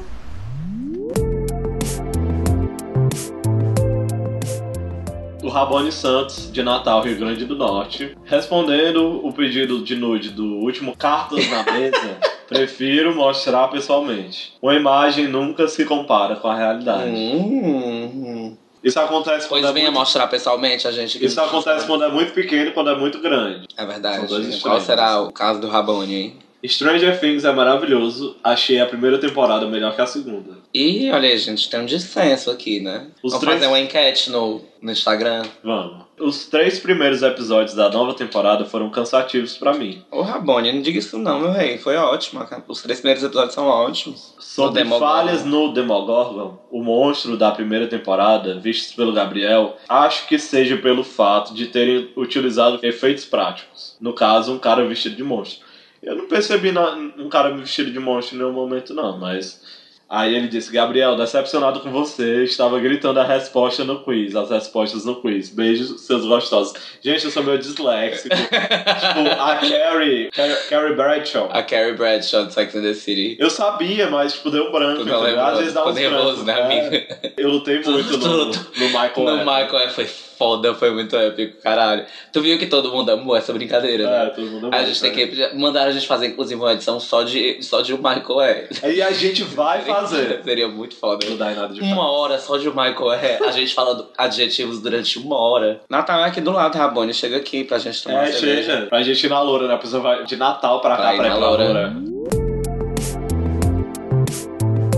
É, o próximo e-mail é do Guilherme M.S. de São Paulo, SP. Fiquei muito ofendido com esse e-mail aqui, eu vou deixar logo bem claro, porque ele disse assim: Boa noite, Gabriel e todas as pessoas maravilhosas envolvidas na produção do podcast Dainada. Ele me mesclou com toda a staff aqui da, do Dainada, gente, assim, como se eu não estivesse aqui na linha de frente, entendeu? Na minha cara tá falando mal da staff- Beyoncé. Se a gente fosse pelo menos competente, né? Se a gente tivesse um staff competente, né? Porque a nossa produtora é um lixo, faz atrasar todas as edições. O nosso editor de som fica nessa putaria, olha aí, ó. O som agora deve estar um lixo, vocês estão ouvindo, entendeu? e há duas edições estava incrível. Aí é foda, né? Mas enfim, Guilherme.s, se vou continuar aqui o seu e-mail, tá? Aí ele já tá dizendo aqui que o Dainada, pra ele, é o segundo melhor podcast do Brasil depois do Nerdcast. Sobre o livro 2001, Uma Odisseia no Espaço. No livro, o último astronauta, Dr. David Bowman, sai da nave usando um traje espacial e vê o monolito negro de Júpiter se transformar em um portal. Bowman se joga dentro do portal e é transportado. Spoiler.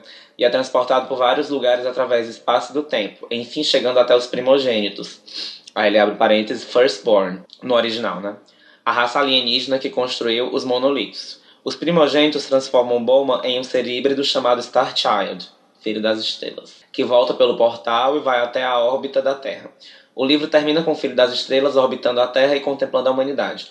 Infelizmente, Kubrick decidiu contar essa história de uma forma muito mais confusa e complicada. Boa sorte com o podcast e muito sucesso no seu futuro. Se for até Fortaleza um dia, quero que você e o Márcio sejam meus guias. Beijos e abraços. Foi bem direcionado a ti.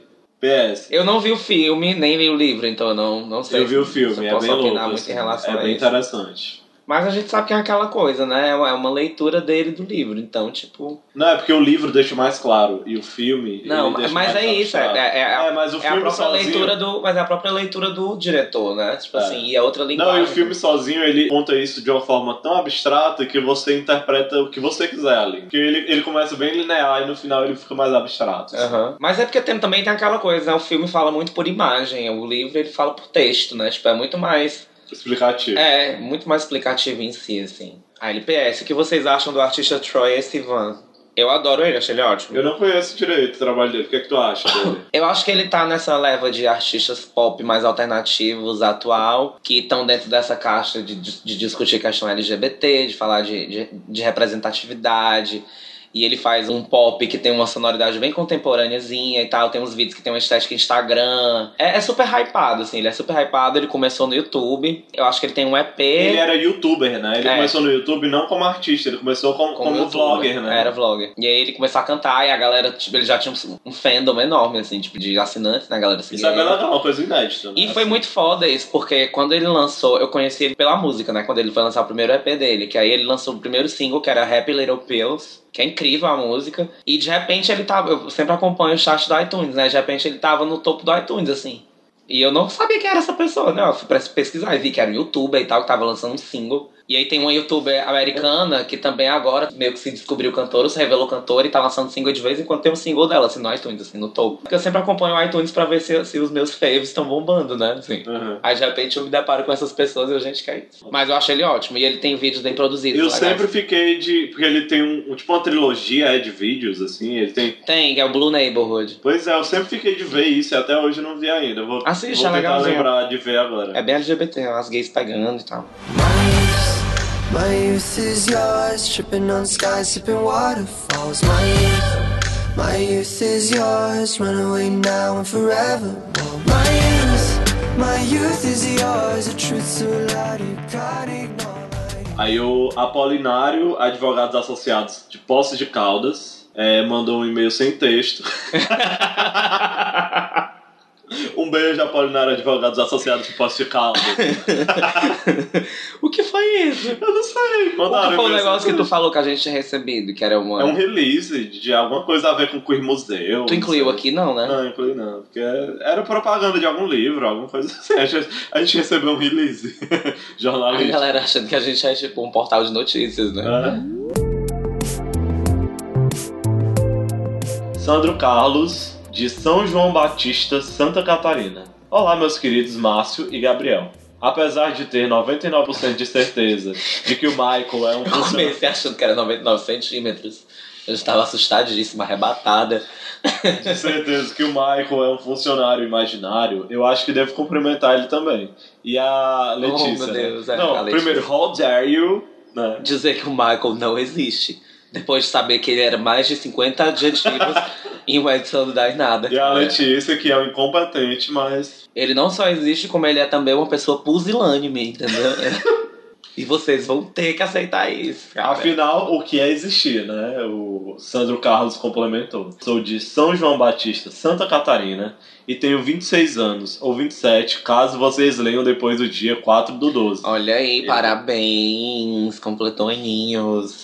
Parabéns, feliz 27. Feliz Espero que você não morra, né? Também estou nos 27, esse ano é o ano que a gente tem que lutar pra sobreviver. A gente não pode morrer esse ano. Se não morrer esse ano. Ou se a gente morrer, a gente fica legendária, né? Que nem a É. Amy, Kurt Cobain, Kurt Cobain morreu com 27 também, né? Sim, Jimi sim. Hendrix e uma galera aí, o cara do The Doors. Sou formado em produção audiovisual e solteiro. Olha, Se isso for lido no programa e quiserem falar as minhas redes sociais, quem sabe eu não desencalho com na dica, né? Aí o Instagram dele é SandroSPK.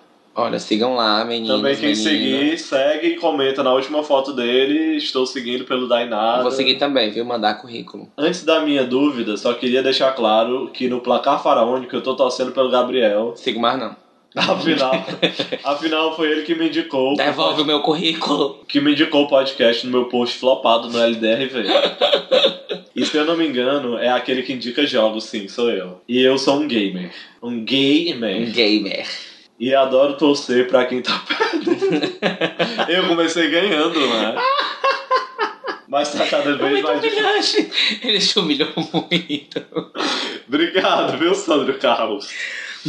Mas tá cada vez mais difícil de defender. Vamos virar esse jogo. Eu vou virar. Eu vou virar porque a gente vai ter uma novidade, vai trazer agora. Ó, tudo, vocês sabem que quem pensa os jogos é o Gabriel, então ele tá sempre trazendo o jogo que ele acha que ele pode ganhar, mas aí quando chega aqui eu pego e detono, acabo com a vida dele, né? Você já fica bem claro pelo que ele acabou de dizer. Que ele- o próximo jogo foi totalmente arquitetado pra ele virar o jogo, entendeu? Então vocês têm que torcer pra mim, É, porque porque, eu, nada- porque eu caio É de porque surpresa não, nesses jogos, É porque cara. o Dai nada de férias, ele vai ser vários jogos, entendeu? Pronto, vai ser só placar faraônico, pra cima e pra baixo. É. Mais uma coisa, eu ouço muito podcast. E na maioria das vezes a gente conhece a voz e fica imaginando como é que são as pessoas. E quando vai ver a foto do podcaster, acaba se decepcionando. E isso não acontece com vocês. Hum, Aí botou aquele emojizinho assim, safadinho. safadinho. Obrigado, Eu acho, Carlos. eu acho as meninas do por. Mamilos belíssimas, assim. Elas são bonitas por dentro e por fora, Por né? dentro e por fora. É.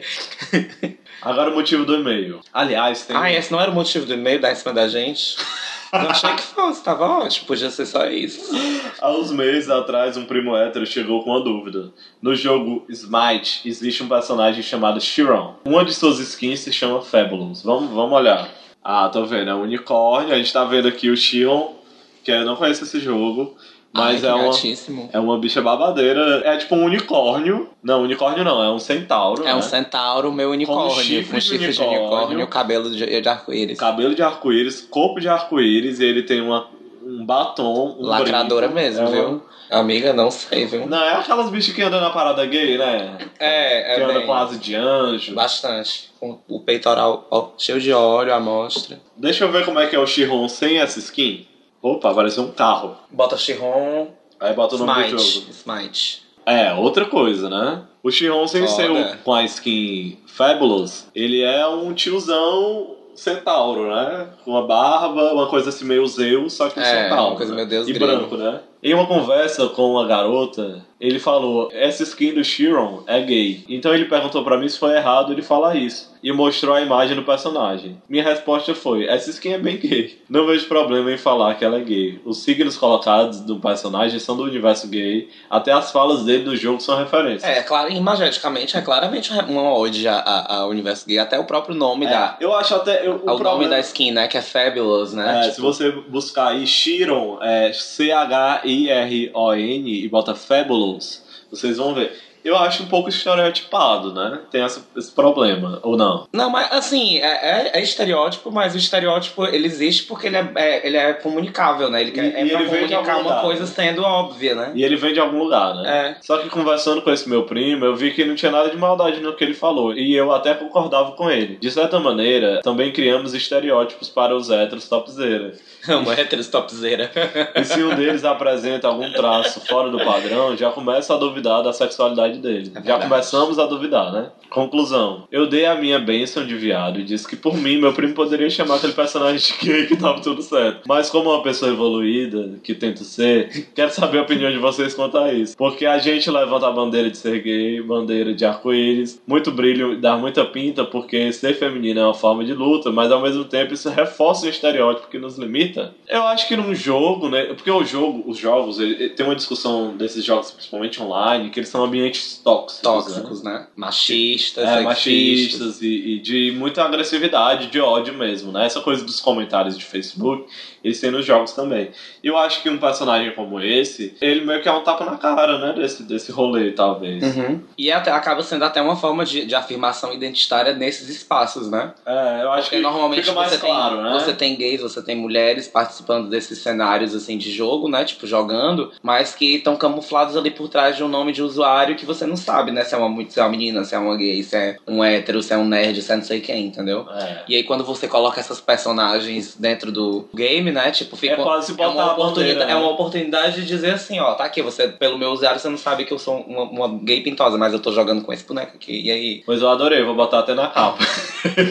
eu achei coragem também, achei. eu achei, eu achei um personagem legal, assim, divertido. Já jogou esse jogo? Não, mas eu acho que você usar esse personagem pra matar outra pessoa homofóbica deve ser uma delícia.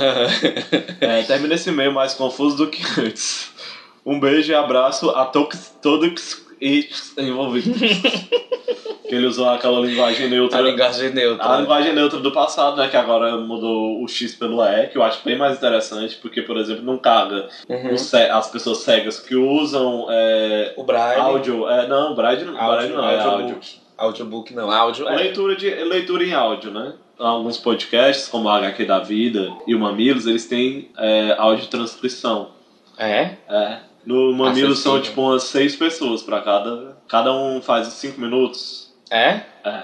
É. Olha, Sandro Carlos, um beijo, viu? Um beijo, Sandro Carlos. É bem interessante, né, a pergunta que ele trouxe. Tragam mais perguntas como essas, assim, de coisas. Porque não foi, não foi específica de uma edição nossa, né? Era uma coisa, foi uma É. coisa de fora, né? Uma É, questão puxou, dele. puxou da cartola e, e é interessante. Assim. Lidem com isso, né? Joguei no Google pra ver que- do que, que a gente tá falando, porque nem a gente conhecia. Pô, ainda fez um marketing das redes sociais dele pra, pra desencalhar. Espero que a gente possa te ajudar de alguma forma. O nosso próximo e-mail é de um conhecido nosso, é o Vitor Ramalho, que mora em Dublin, na Irlanda. E ele começa assim: Queridos maravilhosos podcasters. Meu nome é Victor, também conhecido pela gente como velhinho, porque ele parece um velho, uma velha, na verdade, bem rabugenta. E eu falo de Dublin, na Irlanda. Vixe, grande merda. Ele diz, né? Não fui eu, gente. Tenho 27 anos e vivo aqui há quase 3. Primeiramente. Casadíssimo. né? Casadíssima com um irlandês. Um beijo, É. Mark. Kisses, Mark. I miss you. Primeiramente, quero agradecer a, é, a vocês dois por me trazerem o calorzinho de Fortaleza e um ambiente do antigo Pitombeira. Aí ele abre aspas. Sim, sou do tempo que o Pits bombava. Pitombeira é um bar que tem lá pelo Benfica. Que foi é- abandonado injustamente pela classe. que foi abandonado pela classe universitária artística aqui de Fortaleza. Ao mesmo tempo, quero dizer que fiquei puto com o atraso do último podcast, do dia 27 do 11. A Vai gente vai fazer essa errata aí, vai tomar no cu. Porque passei o dia andando sozinho pelo centro. e Eu vou começar a cobrar apoia-se de todo mundo que tá reclamando. Cobrar o quê? Apoia-se. Foda. Botar pra pagar 10 reais por mês. Fazer uma vaquinha? Uma vaquinha online. Porque passei o dia andando sozinho pelo centro e tava contando com a companhia de vocês. Não culpem o Michael. Foda, olha, para aí, Michael. Parece que tem alguém aqui torcendo por ti, né? Te defendendo. Quase tive umas síncope de riso escutando o Michael é. Por favor, continue com esse quadro. Ele foi muito elogiado, Muito- né? Foi o mais elogiado até agora, né? Tipo, é verdade, é verdade. dos jogos. Eu não sei bem por onde começar, vou falar sobre o que for lembrando. Gabriel questionou quem também estaria cotado a ser considerado o maior cineasta da história. Eu vou partir do pressuposto que ele tenha falado isso por um viés hollywoodi- hollywoodiano. Sim, eu falei isso por um viés hollywoodiano. Porque eu consigo pensar em cineastas tão importantes quanto ou mais que o próprio Kubrick, como Hitchcock, amo, Chaplin e Orson Welles. Que são hollywoodianos, né? É, seja falando de formato narrativo ou estilo. Porque se a gente abre o leque pro mundo todo, aí a gente acha Kurosawa, Bergman, aí ele abre um parênteses pra falar do Bergman, né? O, de- o Deus em que eu acredito. Aí Truffaut, Fellini, etc. Não tô aqui pra dizer que o Kubrick não seja o maior nome do cinema, até porque quem sou eu, né? KKKKK. É verdade. Quem é você, véi? Eu amo Kubrick, acho que ele fez coisas extraordinárias. 2001 é uma obra-prima. Um dos melhores filmes ao qual eu já assisti. Embora não tenha entendido 80% dele, acho que o grande poder de um filme é ele se mostrar potente. Que consiga falar mais do que tudo que mostra. Dá pra entender? Dá. Dá. Mas eu acho que fiquei um pouco sentido com o Gabi ter jogado o nome do Kubrick ofendidíssima, né? O nome do Kubrick como se realmente não houvesse alguém à altura. Falando do Tom Cruise, sou Tim Márcio. Não, sou tanto Tim Márcio quanto Tim Gabriel. Ele é um cocô como ator, mas arrasa em Magnolia, um dos meus filmes favoritos da vida. Ai, tem que ver. Eu tô baixando esses filmes assim que eu não vi ainda. Eu vou tentar lembrar que quando tu for embora, eu baixar esse Magnolia também. Então talvez seja mais sensato. Mentira, eu não baixo, viu, gente? Eu compro, tá? Eu pago tudo legalmente. Vale, pois eu baixo pelo torrent, não tô nem aí. aí tem aqui. Então talvez seja mais sensato glorificar o maravilhoso Paul Thomas Anderson, que dirige o filme, do que o próprio Cruise. Ah, inclusive o filme objeto da minha monografia também foi dirigido pelo Paul Thomas Anderson. E eu super recomendo pra vocês e pros nadicas. É o Sangue Negro, que o nome em inglês é There Will, There Will Be Blood. Aí ele diz que é sensacional. Também não vi. Ah, gente, quero fazer parte do Dá em Nada. Fiquei puta em não ter sido convidado quando estive de férias aí em outubro. Ele foi convidado pelo menos pra ver a edição, a, a salsicha sendo feita, mas ele não podia no dia. Ele tava com a agenda assim muito comprometida. Foi, a né? agenda lotadíssima. Mulher, quando tu vier pra cá, tu tem que se planejar melhor, né? A distribuição, assim, dos teus É, dias. pois assim, a próxima vez que ele estiver aqui, vamos ver da gente combinar de fazer um com ele Vamos, sobre vai ser cinema e tal. Porque o Vem é maravilhoso. Aí ele cria um quadro pra mim, a bicha, né, ousada, né? Chega demandando um quadro. Mulher. Venha pra cá primeiro, salva um espaço na sua agenda pra gente, que a gente vê o que a gente faz. Então a gente vai pra lá, né? Paguei uma passagem pra gente. Pode ser, a gente pode gravar então, Como diria- é maravilhoso. Como diria o cristal, o cristal do drag cearense, a Dimon. Pague minha passagem, querido. A minha é a do meu namorado. Que ela fala isso, né? Ela fala. Porque não. o prêmio dela é um cruzeiro. Ai, tem um cruzeiro, né? O negócio do Não, o cruzeiro. prêmio dela é que ela perderia, porque é glitter em busca de um sonho. E o sonho dela é um cruzeiro. O sonho dela é o mais barato, que é um cruzeiro. Cruzeiro, dá, com 2.600 dá pra pagar um cruzeiro. O do Anjo do Ouro era uma moto, que também é razoavelmente barato. O das outras era tipo abrir um salão. Que é um negócio, é caríssimo, né? É, tipo uns 20 mil, entendeu? Aí por isso que a Dimon ganhou. Porque é mais barato. Eu tenho que falar Caralho, eu nunca tinha pensado nisso. É, a Dimon, a ela foi a primeira a ser eliminada, injustamente, porque a Dimon é incrível. E ela voltou na repescagem e ganhou o glitter. Vocês vivem falando de cultura pop, arte e blá blá blá, mas cadê as recomendações de livros? Vamos ampliar esse leque de referências, hein? Olha, amigo, como eu falei numa edição atrás, algumas edições, eu não lembro qual. Eu não, sou, não sei mais ler, desaprendi a ler, entendeu? Então não leio livros. Não, não sei Eu o que tô é lendo isso. muito pouco. Não sei o mas... que é isso. Eu tô lendo pouco também. né? Eu tô lendo só as coisas da, da, da minha dissertação, Mas galera. eu então- recomendei um livro já, que é o livro que eu tô lendo ainda. Aquela tudo Lana Del Rey Vivo, tu já viu que é tipo assim, a pessoa diz assim, ai, adoro, adoro ler, tô devorando vários livros. Aí quando a pessoa pega e vai mostrar o que ela tá lendo, ela tá lendo, tipo, aquele cara que faz altos, altos best-sellers. É, é Nicholas Sparks. Até filme é difícil de assistir hoje em dia, né? Que a gente Você abre um, assisti filme, cinco vezes. abre um filme, fica Cinco lá no. Facebook. É desse jeito.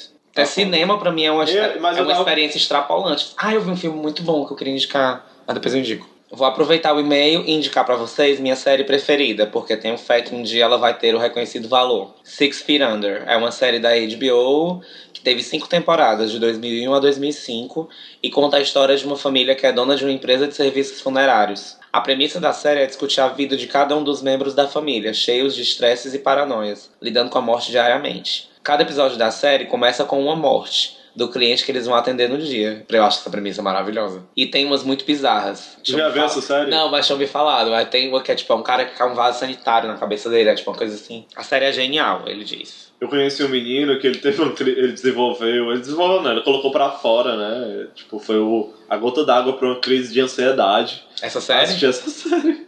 Meu Deus. Aí eu não ia com essa série, assim, porque eu já tenho problema de ansiedade. Inclusive, a gente tem que fazer. O Pedro, ele falou sobre a gente fazer uma edição sobre ansiedade. E a gente tem que fazer uma edição so- sobre ansiedade, né? Chamar o Henrique, talvez, o Henrique Asfalt. Seria ótimo. E eu queria falar de suicídio também, depressão.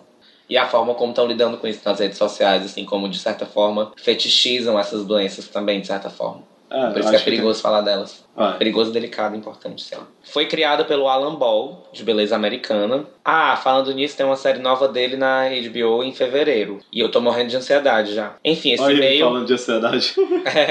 esse e-mail is long overdue. Possivelmente escreverei mais alguns das edições que virão. Beijinho nos dois, sucesso. Assinado Vem. Um beijo, vem. Um beijo, velhinho. Nem fui pra despedida dele. Sinta-se abraçada, eu fui. Fiquei bêbada, louca. Para de encher o saco da gente quando a gente atrasa. Se a gente atrasa, é porque tá foda. Se a gente não tá atrasando, é porque tá tudo bem. Não, na verdade nunca tá tudo bem, né? Sempre tá, a gente tá sempre na correria, cada um com seus, seus, seus problemas, as suas, suas demandas. Mas a gente promete que vai tentar se organizar dessa vez. É, essa, não, não dessa vez, já pra próxima semana, mas pra esse ano que tá entrando, a gente já É, tá desse fazendo ano, esse não, planejamento já mais organizado e tal. Quando chegar o nadão, a gente já vai ter uma outra dinâmica. Por enquanto, agora, nesse final de ano, vai ser um pouco aos trancos e barrancos, mas se cola, cola, cola com a gente que você brilha. Como diria o cristal do cristal do jornalismo cearense, do Ed Joseph. Cola em mim que você brilha. Cristal do jornalismo. Ele é o prisma. Porque Ele é o prisma, né? O prisma. Porque reflete o- a É, cor dos arco mais LGBT. Ah, é o último agora. Aí a Luciana Baldini, de São Paulo, SP. Baldini. Tudo acho- que ela quer é uma garrafa de champanhe. E a Luciana. Baldini. oh, oh, oh, e vai descendo. Oi meninos, tudo bom? Tudo bom? Ai, gente, vamos falar depois sobre a, a blogueirinha de merda. Eu acho que ela é um grande guilty pleasure. Porque, Eu amo a blogueirinha de merda. porque assim, ela é muito. Eu tava vendo um vídeo dela e ela é muito, muito lixosa, assim. Porque, Como assim?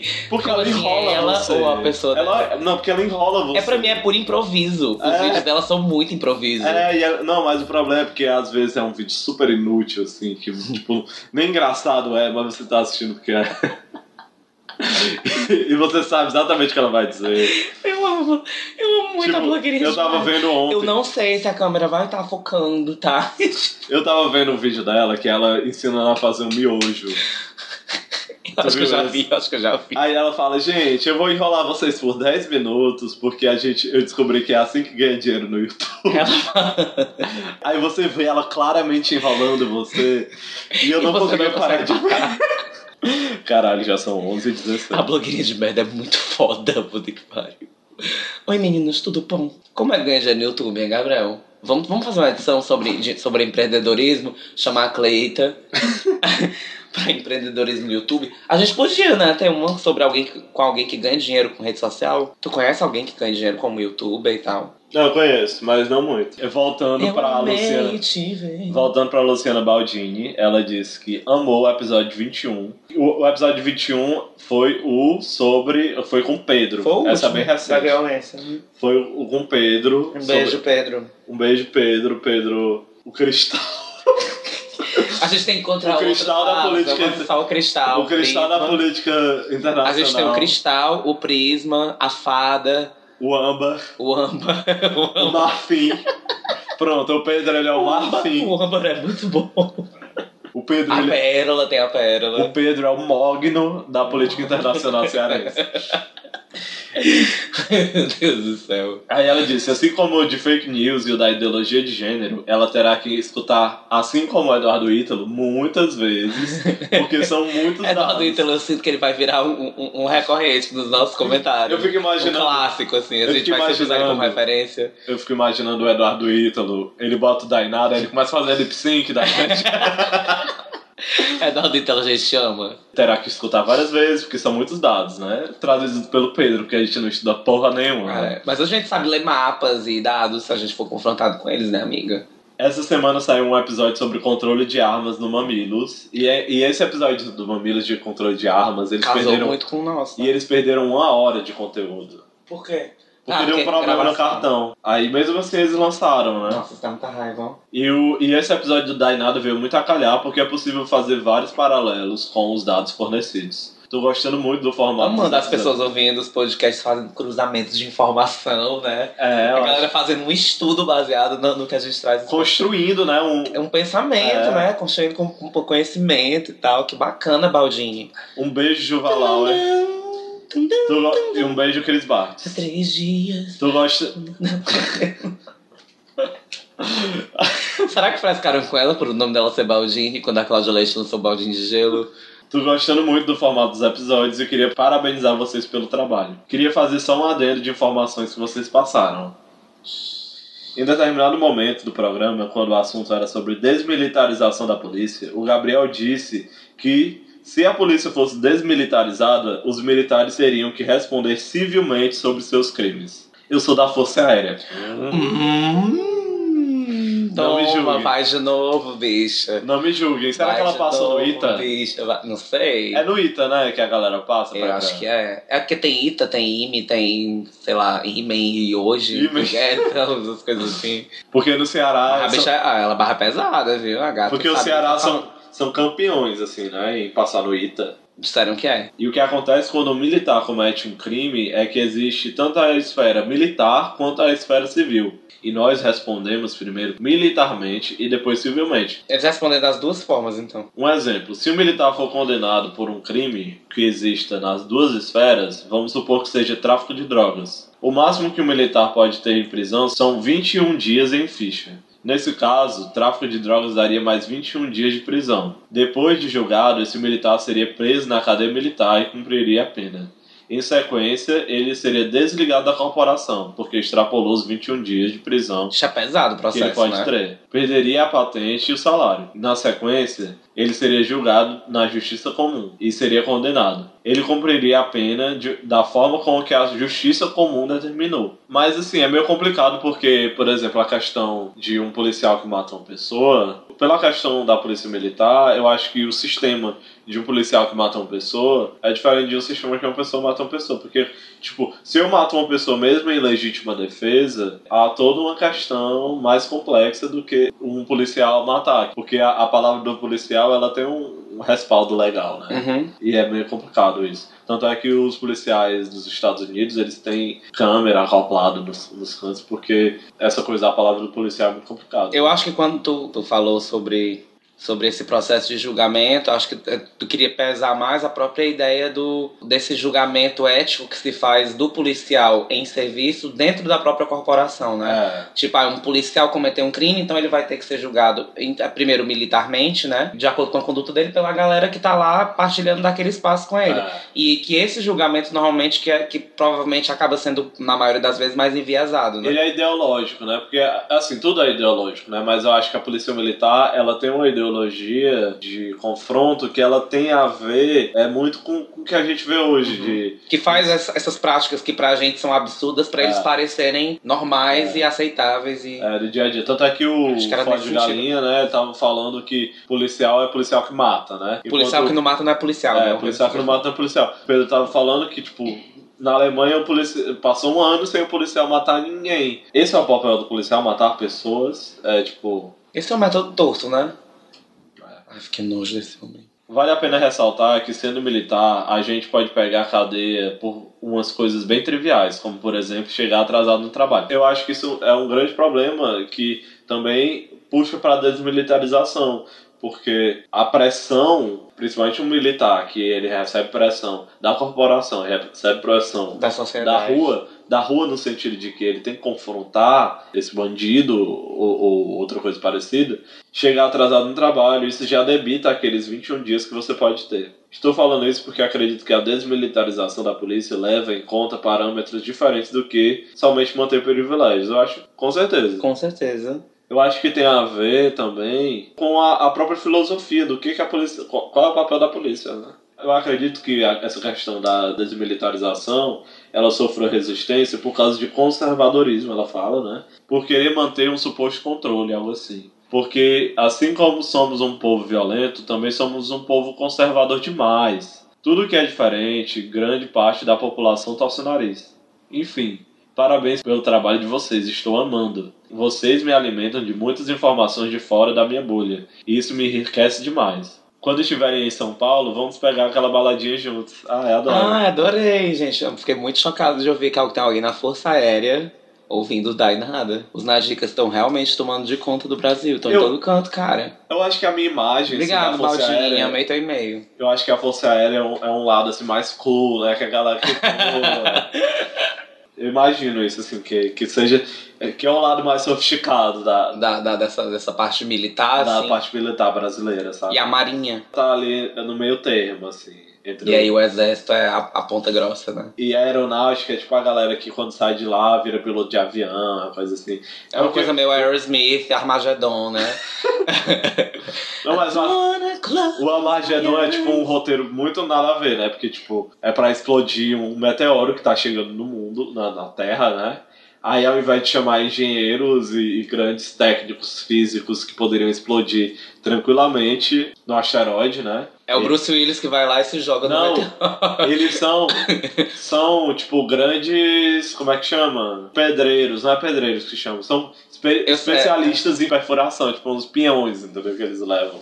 Tipo, não faz sentido nenhum. E é pra eles fazerem o que no meteoro? Eles vão Perfurar pra botar uma bomba dentro do meteoro E pra poder explodir o meteoro. e não bater na, não se chocar com a Terra. É na época, eu acho que esse filme foi lançado mais ou menos na mesma época daquele Impacto Profundo. Que Foi é com aquela, onda, né? Eu, eu- Impacto Profundo com Elijah Wood. era aquela onda. Mas de- Armageddon é um hit. Eu tinha um CD original da trilha sonora. Impacto Profundo, eu não sei se foi hit, não. Foi? Acho que foi. Eu acho que era, era na época que tava bombando esses filmes. Eu Agora, amo esses filmes, tipo Independence Day. Tu lembra de Independence Day? foda. Que é Independence- gigantesco o E filme. eles lançaram outro Independence Day que flopou agora. né? Foi? Foi. Eu não, nem ouvi falar.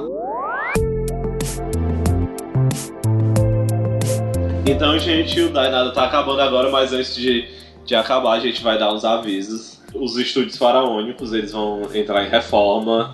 As pessoas vão repor, como é que chama? O folheamento de ouro das pilastras. É, daqui das nossas pilastras, que elas estão começando a, a ficar meio desbotadas, perder o brilho, oxidar. E não tá dando, sabe, gente? Assim, É, antes não- eu costumava ver o reflexo do Michael nas pilastras, assim, que ele fica do outro lado.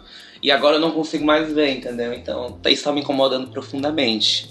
Não ver o Michael durante as gravações. Portanto, ao invés de, como outros podcasts fazem, Que a gente não vai citar nomes, mas vocês sabem bem quem é. parar nossas atividades nessa época de fim de ano, a gente vai colocar programas menores, programas de jogos e vão ser Dainada de férias. Então não vão ser, não vai ser mais o Dainada 23, o Dainada 24, vai ser o Dainada de férias edição 1, Dainada de férias edição 2.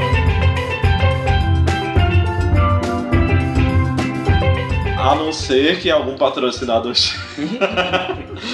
algum, algum patrocinador entre, né, com, com alguma questão pra gente fazer um Dainada ainda esse ano, a gente voltando que vem com Dainadas normais. Enquanto isso, a gente vai estar com esses Dainadas especiais, que são os Dainadas de férias que vão entrar. Pois é, gente, não fica triste, mas a gente vai continuar com vocês É, o. Dainada não vai parar. É, porque a gente também tem as coisas da gente pra fazer, né, cara? A gente tem família, a gente tem que ir pra uma ceia, A gente tem, às vezes, pagar uns boletos, fazer umas viagens. Pra, às vezes, uma viagem pra Jericoacoara, né? A gente Pra já vai ficar movimentando as nossas redes sociais, principalmente o Instagram, fazendo uns stories pra vocês verem o que é que a gente tá fazendo nesse, nesse final de ano, nas nossas festividades. Um dos jogos vai ser bem interativo, então fiquem Mas é isso, e ano que vem a gente volta com tudo com Dainada, é, com áudio melhor, né? A gente vai voltar com o nosso microfone Com áudio melhor, mais, go- mais gostosas, mais bonitas. e com E com mais e conteúdo com do que sangue no olho. Com sangue no olho pra conseguir a média de mil visualizações, mil audições por edição, entendeu?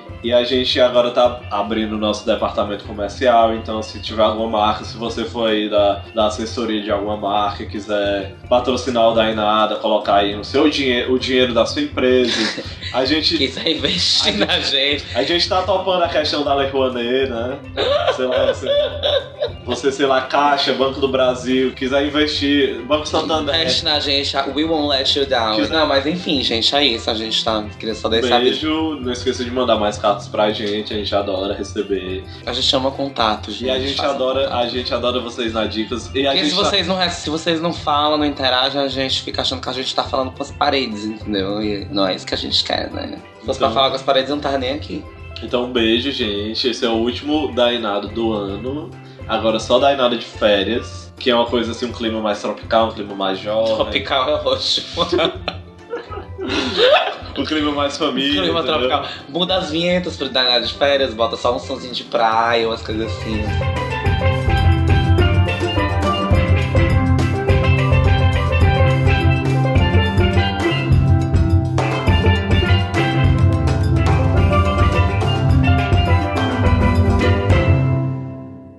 Feliz 2018 pra vocês, galera.